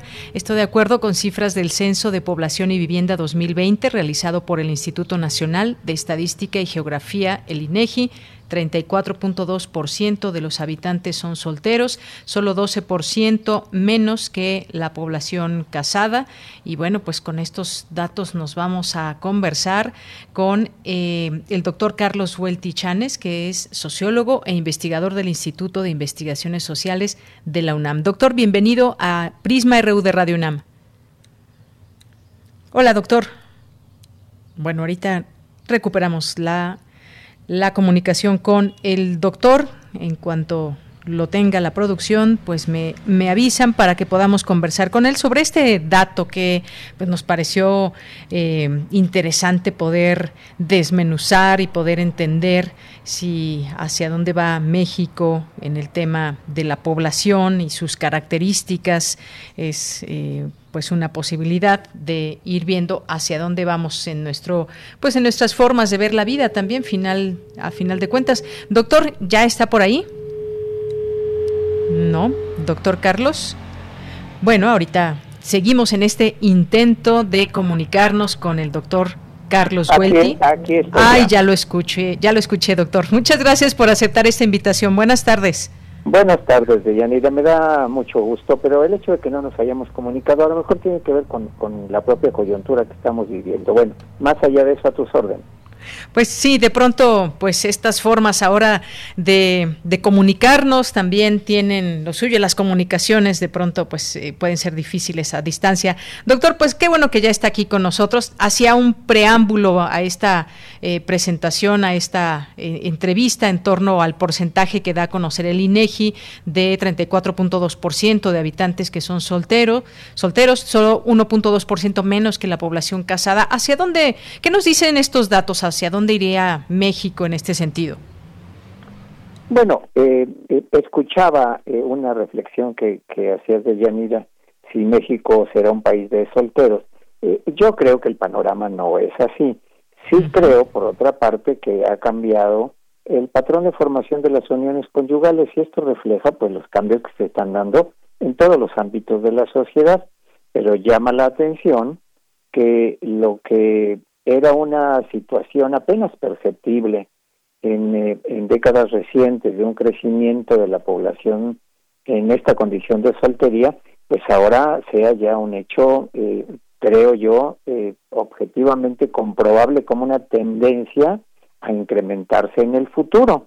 Entonces, eso es lo que nos, nos dicen los datos censales por lo pronto, pero son ya situaciones que nos eh, describen las investigaciones que en la Universidad Nacional hemos realizado a través, por ejemplo, de la encuesta nacional de familia que se realizó hace eh, apenas eh, unos años. Entonces, esta es la nueva situación y creo, como, como he mencionado, que refleja cambios, en, entre otras cosas, en la percepción de los jóvenes sobre su futuro, porque creo yo que la condición de incertidumbre con la que viven los jóvenes eh, una perspectiva de, de su vida en el futuro, pues se explica este tipo de cambios. Ese es uno de los factores.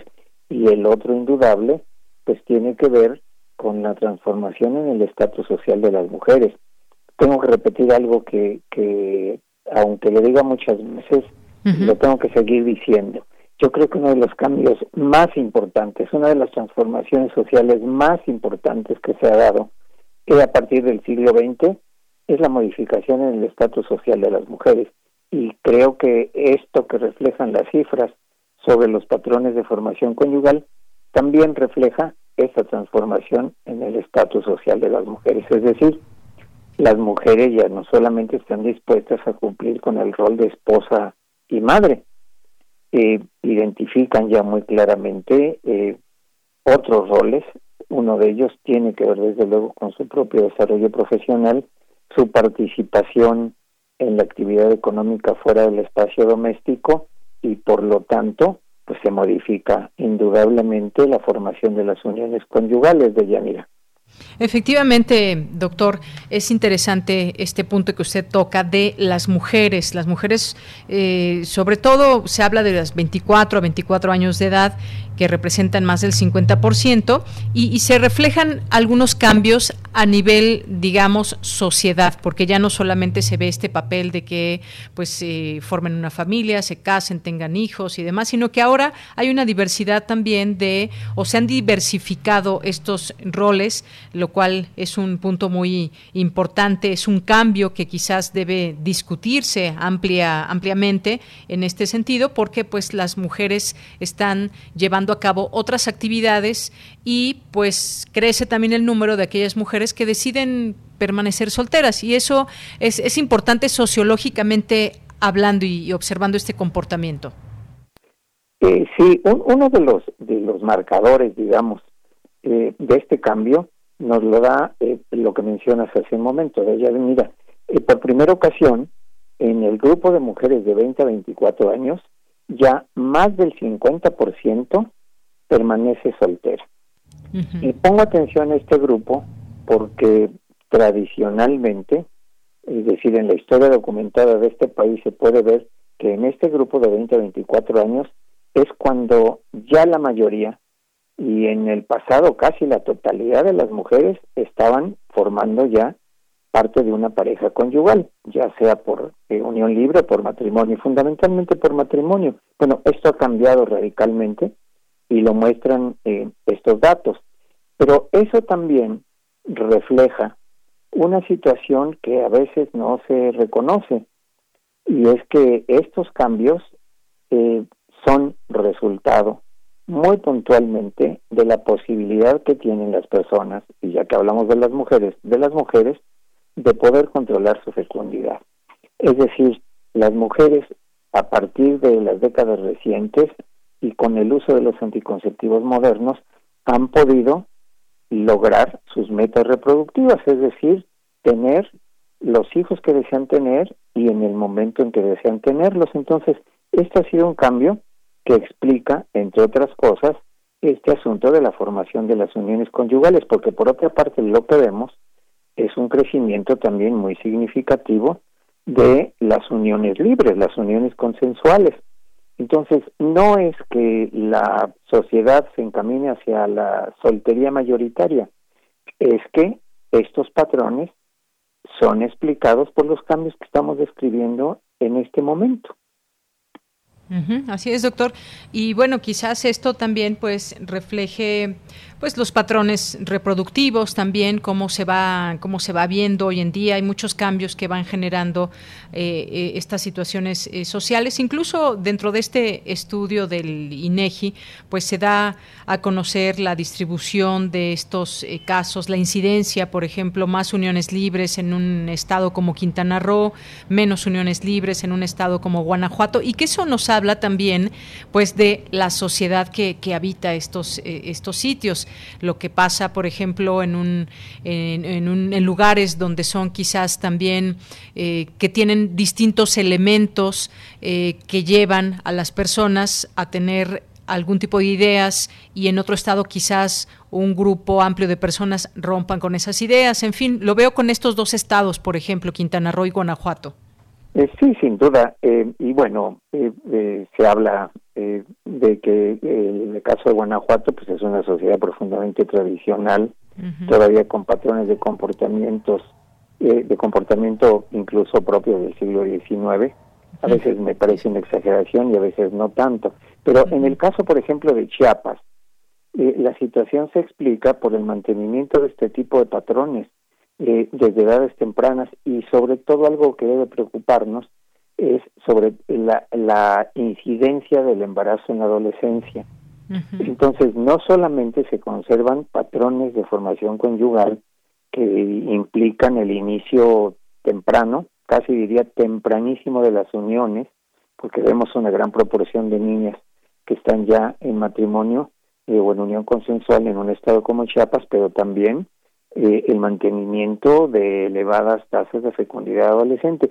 Entonces, esto es algo que debemos eh, tomar en cuenta y, debe preocuparnos, porque significa que vivimos eh, realidades sociales distintas que a veces no somos capaces de identificar para incidir en positivo sobre la vida de las personas y en el desarrollo de la sociedad en general. Este es un asunto de la mayor importancia desde mi punto de vista. Así es, esto que usted dice muy importante, realidades sociales distintas. E incluso va más allá este, estos números de, del INEGI, porque pues se habla también que, por ejemplo, eh, proporcionadas estas eh, cifras del INEGI, señalan incluso alcaldías en la Ciudad de México. hablábamos de estos ejemplos, Chiapas, Quintana Roo, Guanajuato, pero también si hablamos de la Ciudad de México, eh, por ejemplo, dice que hay alcaldías en la ciudad que tienen mayor proporción o porcentaje de personas solteras y ubica las siguientes alcaldías, Cuauhtémoc, Benito Juárez y Miguel Hidalgo. Y me viene a la mente qué pasa, por ejemplo, viviendo aquí en la misma Ciudad de México, pero en otra alcaldía. Me pongo a pensar en Magdalena Contreras, en Iztapalapa, por ejemplo, van cambiando ciertas eh, situaciones y también pues dan estos resultados que reporta hoy el INEGI. Y, recordemos además algo muy importante en el caso de la alcaldía Benito Juárez, como unidad territorial es, es una unidad territorial que presenta algunos de los indicadores de los países en desarrollo. ¿eh? Entonces, esto pues está íntimamente relacionado con esto que mencionas. Eh, y, y, el asunto preocupante es lo que vivimos, por ejemplo, en un espacio importante por su volumen, pero también por la problemática, como es el caso de Iztapalapa. Es decir, ahí vemos todavía patrones eh, no solamente tradicionales, sino patrones que en este caso eh, reflejan un comportamiento muy claramente desfavorable hacia la población femenina y sobre todo en edades jóvenes. El nivel de violencia, por ejemplo, que se vive, esto se refleja a nivel de las familias y las parejas conyugales. Entonces, eh, no necesitamos ir muy lejos a Guanajuato o incluso a Chiapas. Problemáticas que refleja el censo de población las vivimos en la cercanía extrema en las alcaldías de la Ciudad de México. Entonces, eh, yo creo que este es un asunto que nos debe hacer reflexionar y esa es la mayor utilidad de las cifras censales, que son las únicas que nos permiten tener un panorama pormenorizado de lo que sucede en nuestro país. Solo les recuerdo que tenemos un sistema de información estadística eh, con un nivel de desagregación que nos permite conocer la situación con el detalle de las denominadas áreas estadísticas básicas. Entonces, esto es algo, por cierto, que no todos los países eh, tienen. Es un lujo, eh, desde mi punto de vista, que a veces no sabemos aprovechar y que es fundamental para tomar decisiones en materia de política pública. Bueno, lo que estamos viendo en este momento, en la coyuntura actual de la pandemia, nos muestra la necesidad de utilizar esta información para tomar decisiones debidamente fundamentadas. En fin, no quiero abrumarte con estas reflexiones. no, no para nada, doctor, muy interesante todo esto, porque los números no son solamente eh, números, sino también pueden, pues, eh, ser indicativos para ver hacia dónde eh, ir en políticas públicas, en campañas y demás, cómo, cuál es ese comportamiento social. Doctor, pues se nos ha acabado el tiempo, ha sido un gusto platicar con usted, ojalá que lo podamos hacer en otro momento para ir conociendo más de estos enfoques sociológicos que le podemos dar al, a los números, el comportamiento social aquí en México. Muchas gracias. A tus órdenes como siempre y muchas gracias por permanecer trabajando todos los días en mi estación de radio que es Radio UNAM. Muy buenas tardes. Muchas gracias por sus palabras, doctor. Muy buenas tardes, un abrazo. doctor Carlos Huelti Chanes, sociólogo e investigador del Instituto de Investigaciones Sociales de la UNAM. Relatamos al mundo. Relatamos al mundo.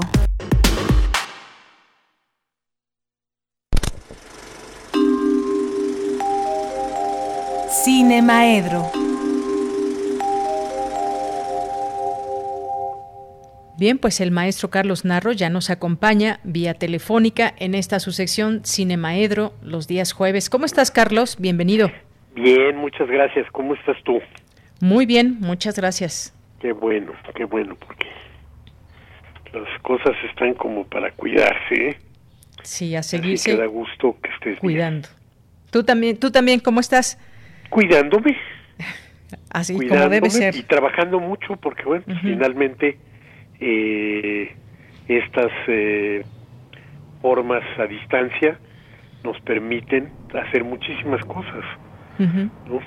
Y el lunes ya regresaremos a la a las aulas, pues, a las aulas virtuales, ¿no? Pero ya empezamos semestre, entonces, bueno, pues no, no nos detenemos, la universidad no se detiene, no, no se detiene nuestra actividad tampoco este cultural. Gracias, porque siempre este eh, Prisma es un espacio con el que podemos dar a conocer lo que lo que estamos haciendo. Y bueno, pues el día de hoy, por ejemplo, en la tarde tengo nuevamente eh, Ventana Poética, ahora con la poeta Susana Iglesias, que ya, bueno, pues reiniciamos desde la semana pasada eso. Entonces, actividad no nos falta, ¿no? Y pronto estamos de nuevo, este, también con el radiocinema, que este, que pues es la manera en la que tratamos de suplir la, la presencia de nuestro cineclub y en fin, el año empieza con noticias malas para el cine, ¿no? Para el cine en México. El, el cierre, que bueno, pues ya, pues ya se habían dado algunas, pero el, el anuncio de que viene el cierre de eh, una buena cantidad de las salas de Cinemex, y que Cinépolis también va a seguir cerrando algunas de sus salas, es algo que verdaderamente nos entristece, nos preocupa, ¿no? Este, siempre nos quejamos de el monopolio y de estas dos cadenas pero creo que de los males el este el de que se cierren los cines es todavía peor ¿no? es decir pues nos vamos a quedar sin sin posibilidades de ver el cine como debe ser visto en la gran pantalla y claro bueno pues en todo este tiempo nos hemos habituado a a ver muchísimas cosas o a ver el cine mucho en las pantallas este de cristal, ¿no? En las pantallas de la computadora, hasta en las del teléfono. Pero bueno, pues eso de ninguna manera es la, la mejor de las formas de, de ver el cine. Entonces sí es una una noticia triste que van a seguir este cerrando salas, porque además también es una noticia triste para el mercado laboral, ¿no? Cada sala de cine representa entre siete y once personas este trabajando. Y si bien no son los mejores trabajos pues sí son los trabajos que son este iniciales para un montón de jóvenes no es así como tampoco es este el mejor trabajo vender hamburguesas pero bueno pues este son los primeros trabajos en los que tienen oportunidad nuestros jóvenes entonces, el, y dentro de todo, pues también hay algunas, este, algunas noticias no tan malas, ¿no? El hecho, por ejemplo, de la semana pasada en Netflix se estrenó una película, Malcolm y María, Malcolm and Mary, que vale la pena este verla. De, de veras vale la pena verla porque es una película filmada el año pasado, o sea, es una película que se anuncia como terminada y por lo tanto como su fecha de producción 2021. Es una película ya este, hecha en medio de la pandemia y nos muestra una manera de hacer las cosas, por supuesto, ¿no? Decir, una, una película con una sola locación, con solo dos personajes, con un crew mínimo también de, de trabajadores, con muchas escenas filmadas detrás de un este de un vidrio y demás, pero además una película interesante, una película que funciona, una película de el eh, actor, y guionista y director, este Sam Levinson, ya pues, hay que mencionarlo por él mismo, ¿no? Aunque se le sigue se le se, le sigue recordando por ser el hijo de Barry Levinson, uno de los directores más importantes del cine norteamericano, pero pues digo, tiene su propia personalidad, como también su este su actor eh, que es hijo también de un actor muy conocido, el hijo de Denzel Washington, pues también es un actor que por sí mismo se, se sostiene, ¿no? Y este David eh, Washington y no no no podemos decir entonces quienes tienen acceso a la plataforma Netflix pues vale la pena que se asomen a esa película recién estrenada una película que de pronto cuando la este cuando llevaba yo apenas la los primeros 20 minutos decía yo que estoy viendo cine francés, ¿no? Por sus como muchas gestos, referencias a la nueva ola francesa y demás, el este la inquietud de la cámara en este movimiento constante y demás. No sé, un, un este un producto interesante y hay que verlo. Pero el día de hoy vamos a hablar de otras cosas. Vamos a hablar de aeropuertos vamos a hablar de aviones, vamos a hablar de... Porque bueno, pues es la, la, la, noticia que han dado por todos lados los dos últimos días.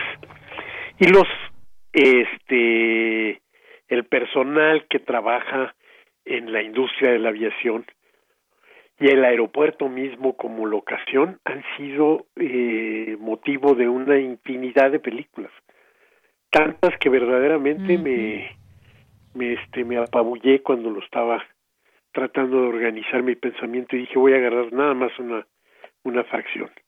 Porque si me voy, por ejemplo, a las batallas en el, en el aire de tantas películas, puta, es así, pero centenares eh, de películas. Entonces me agrupé nada más en unas cuantas este, eh, características. Y entonces, bueno, pues encontramos las películas en las que personajes importantes de la aviación son retratados y son seguidos. Ahí, por ejemplo, bueno, pues El aviador de Martín Scorsese, una película sobre este Howard Hughes, un personaje verdaderamente excéntrico, en la que este Leonardo DiCaprio es el, el, actor que le da vida a Howard Hughes y recorre su biografía este tanto en su relación con el cine como en su relación este maniática con las bacterias y su relación con la aviación eh, tremenda y este y fuerte.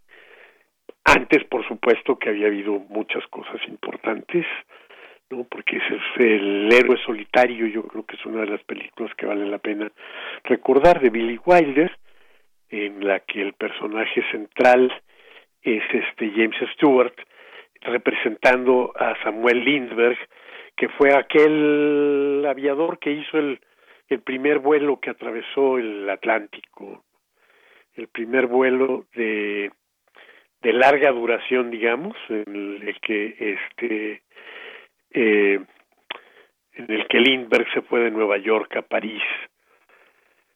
Muy poco tiempo después, eso fue en el año 1900, en 1929, creo, ese primer vuelo el este y unos cuantos años después en en 1932 una mujer piloteando un este un avión repitió en la misma fecha como para conmemorarlo ese ese vuelo de Nueva York a París. El este la película hay un par de películas pero a mí la que me interesó fue la la la que lleva el nombre nada más Amelia de Amelia Earhart, la este la voladora esta y dirigida por una por una mujer, una directora de la India que ha hecho algunas películas este extraordinarias que es Mira Nair. Y finalmente, bueno, pues eh, pero ya en el terreno de la animación, la hermosísima película Se levanta el viento de Hayao Miyazaki, en la que le rinde homenaje a Hiro Orikashi, eh, un ingeniero eh, aeronáutico japonés, autor de los aviones caza que tanta lata le dieron a, a los aliados en la Segunda Guerra Mundial. Luego tenemos las películas en las que el aeropuerto es el este el asunto. Y precisamente con ese nombre, aeropuerto, en 1970, este, por Lancaster estelariza, estelarizando, se hizo la primera película eh, que hace referencia a las tragedias, no a las tragedias aéreas, porque yo no sé, los que tienen edad se acordarán que después vino la aventura del Poseidón, incendio en la torre, o sea, el, las tragedias espectaculares y este masivas se abrieron con una película sobre aeropuertos y que tuvo tanto éxito que la productora rápidamente se puso a tratar de volverle una franquicia, entonces hubo un aeropuerto 1970, en 1975 que este con Charlton Heston y Aeropuerto 77 con Jack Lemmon. Muy bien. Y por supuesto no podemos dejar de recordar la terminal, la terminal, claro. Spielberg, 2004. en la que este Tom Hanks, Catherine Zeta-Jones, pero nuestro Diego Luna este, están ahí en la efectivamente. pues Carlos se nos acabó el tiempo. de la tercera de la tercera parte y entonces nada más me salto a decirles que pues tendríamos que recordar la película mexicana por antonomasia en este terreno que es Ando Volando Bajo. De Rogelio González, con Luis Aguilar y Pedro Armendáriz. Muy bien. Y las recomendaciones para estos días ya están en nuestras redes sociales, las que nos diste, así que ahí las puede ver nuestro público. Carlos, muchas gracias. No, hombre, muchas gracias a ustedes. Nos oímos la próxima semana. Claro que sí. Un abrazo. Hasta luego. Dios. Prisma RU. Relatamos al mundo.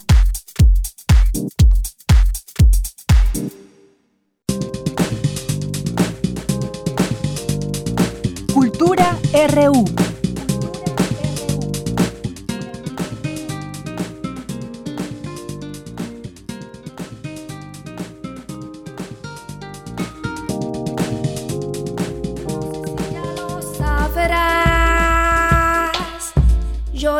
Cuando vos te fuiste.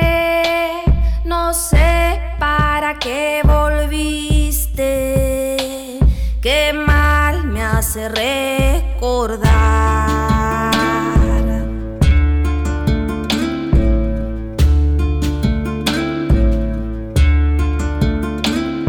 La tarde se ha puesto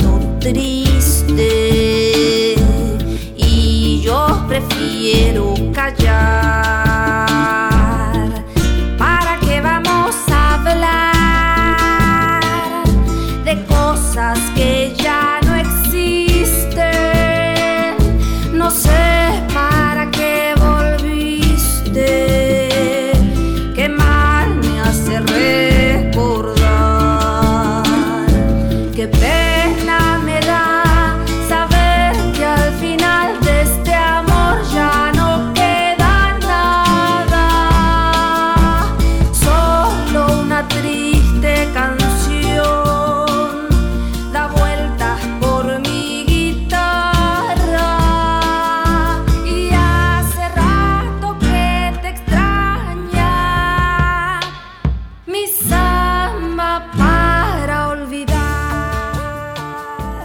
Pues ya nos vamos a Cultura. Ya está en la línea telefónica Tamara Quirós. Adelante, Tamara. Buenas tardes.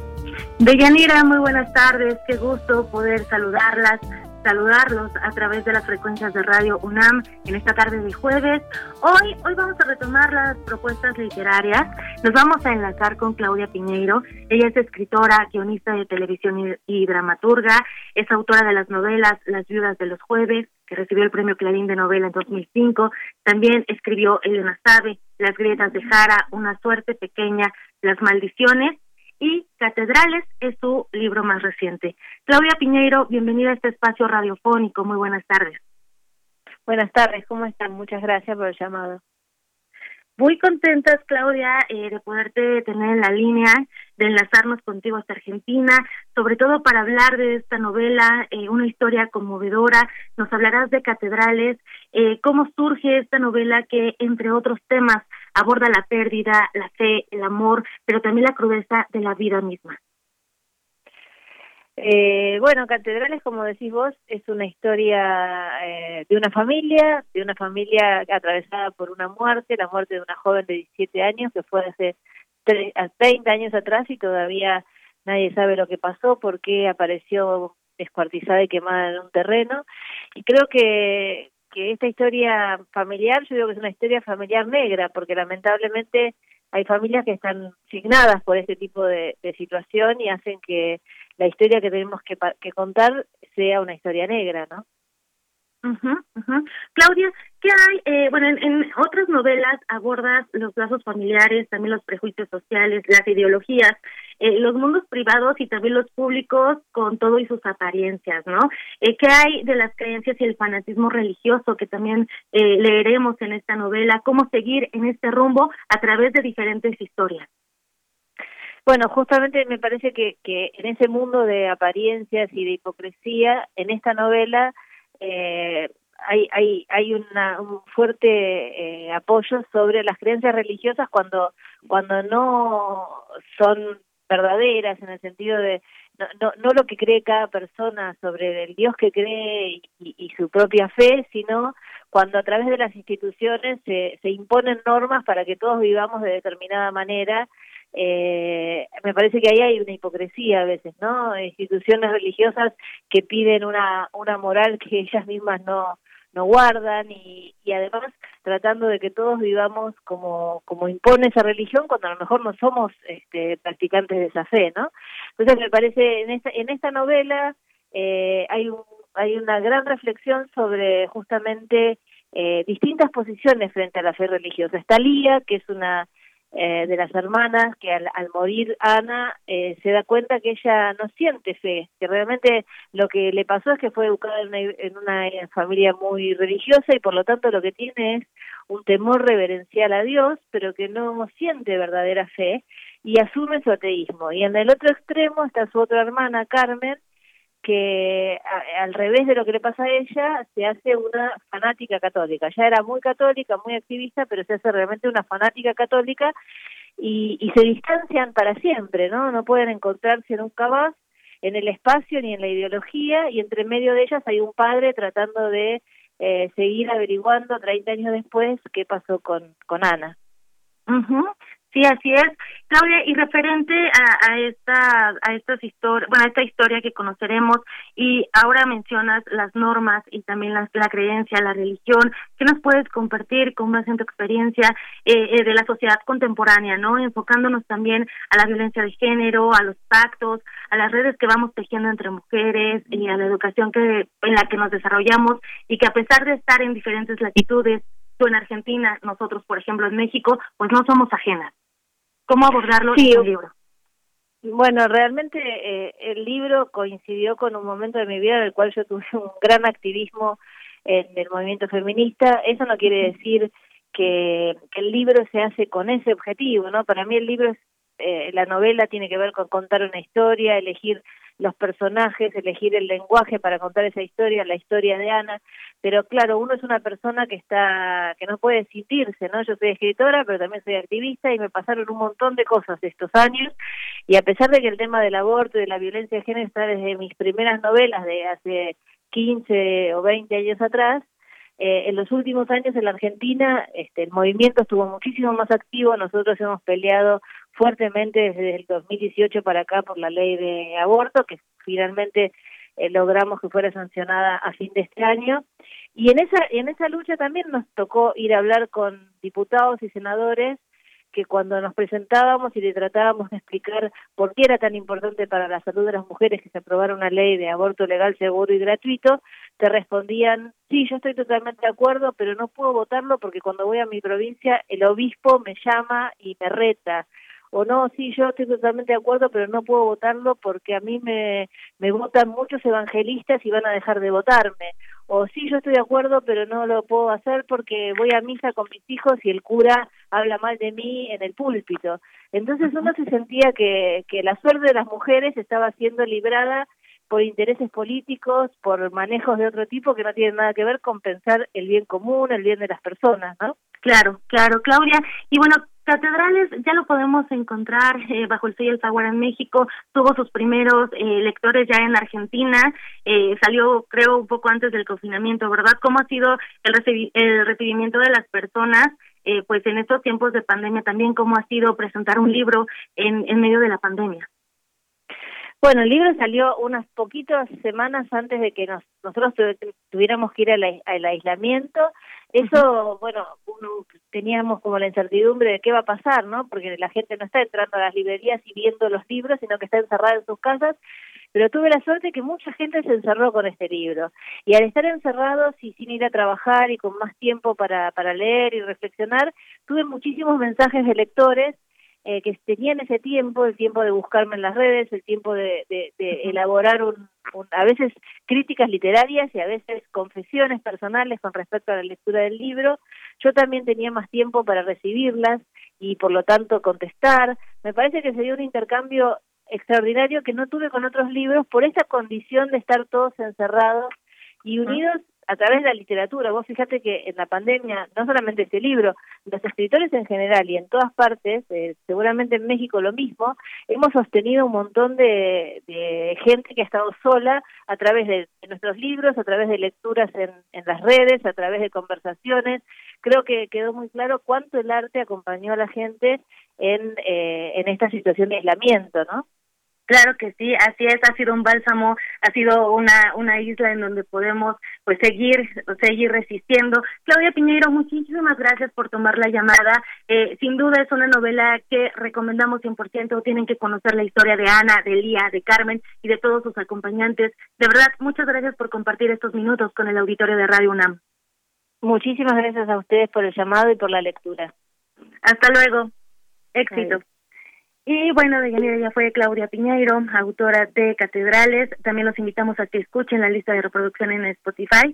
Eh, hay música para acompañar la lectura. Por hoy me despido, les deseo que tengan una excelente tarde. Los vuelvo a saludar el próximo lunes. Muchas gracias, Tamara. Y nos escuchamos el siguiente lunes.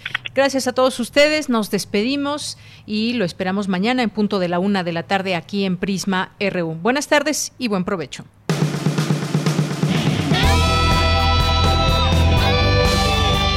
Prisma RU. Relatamos al mundo.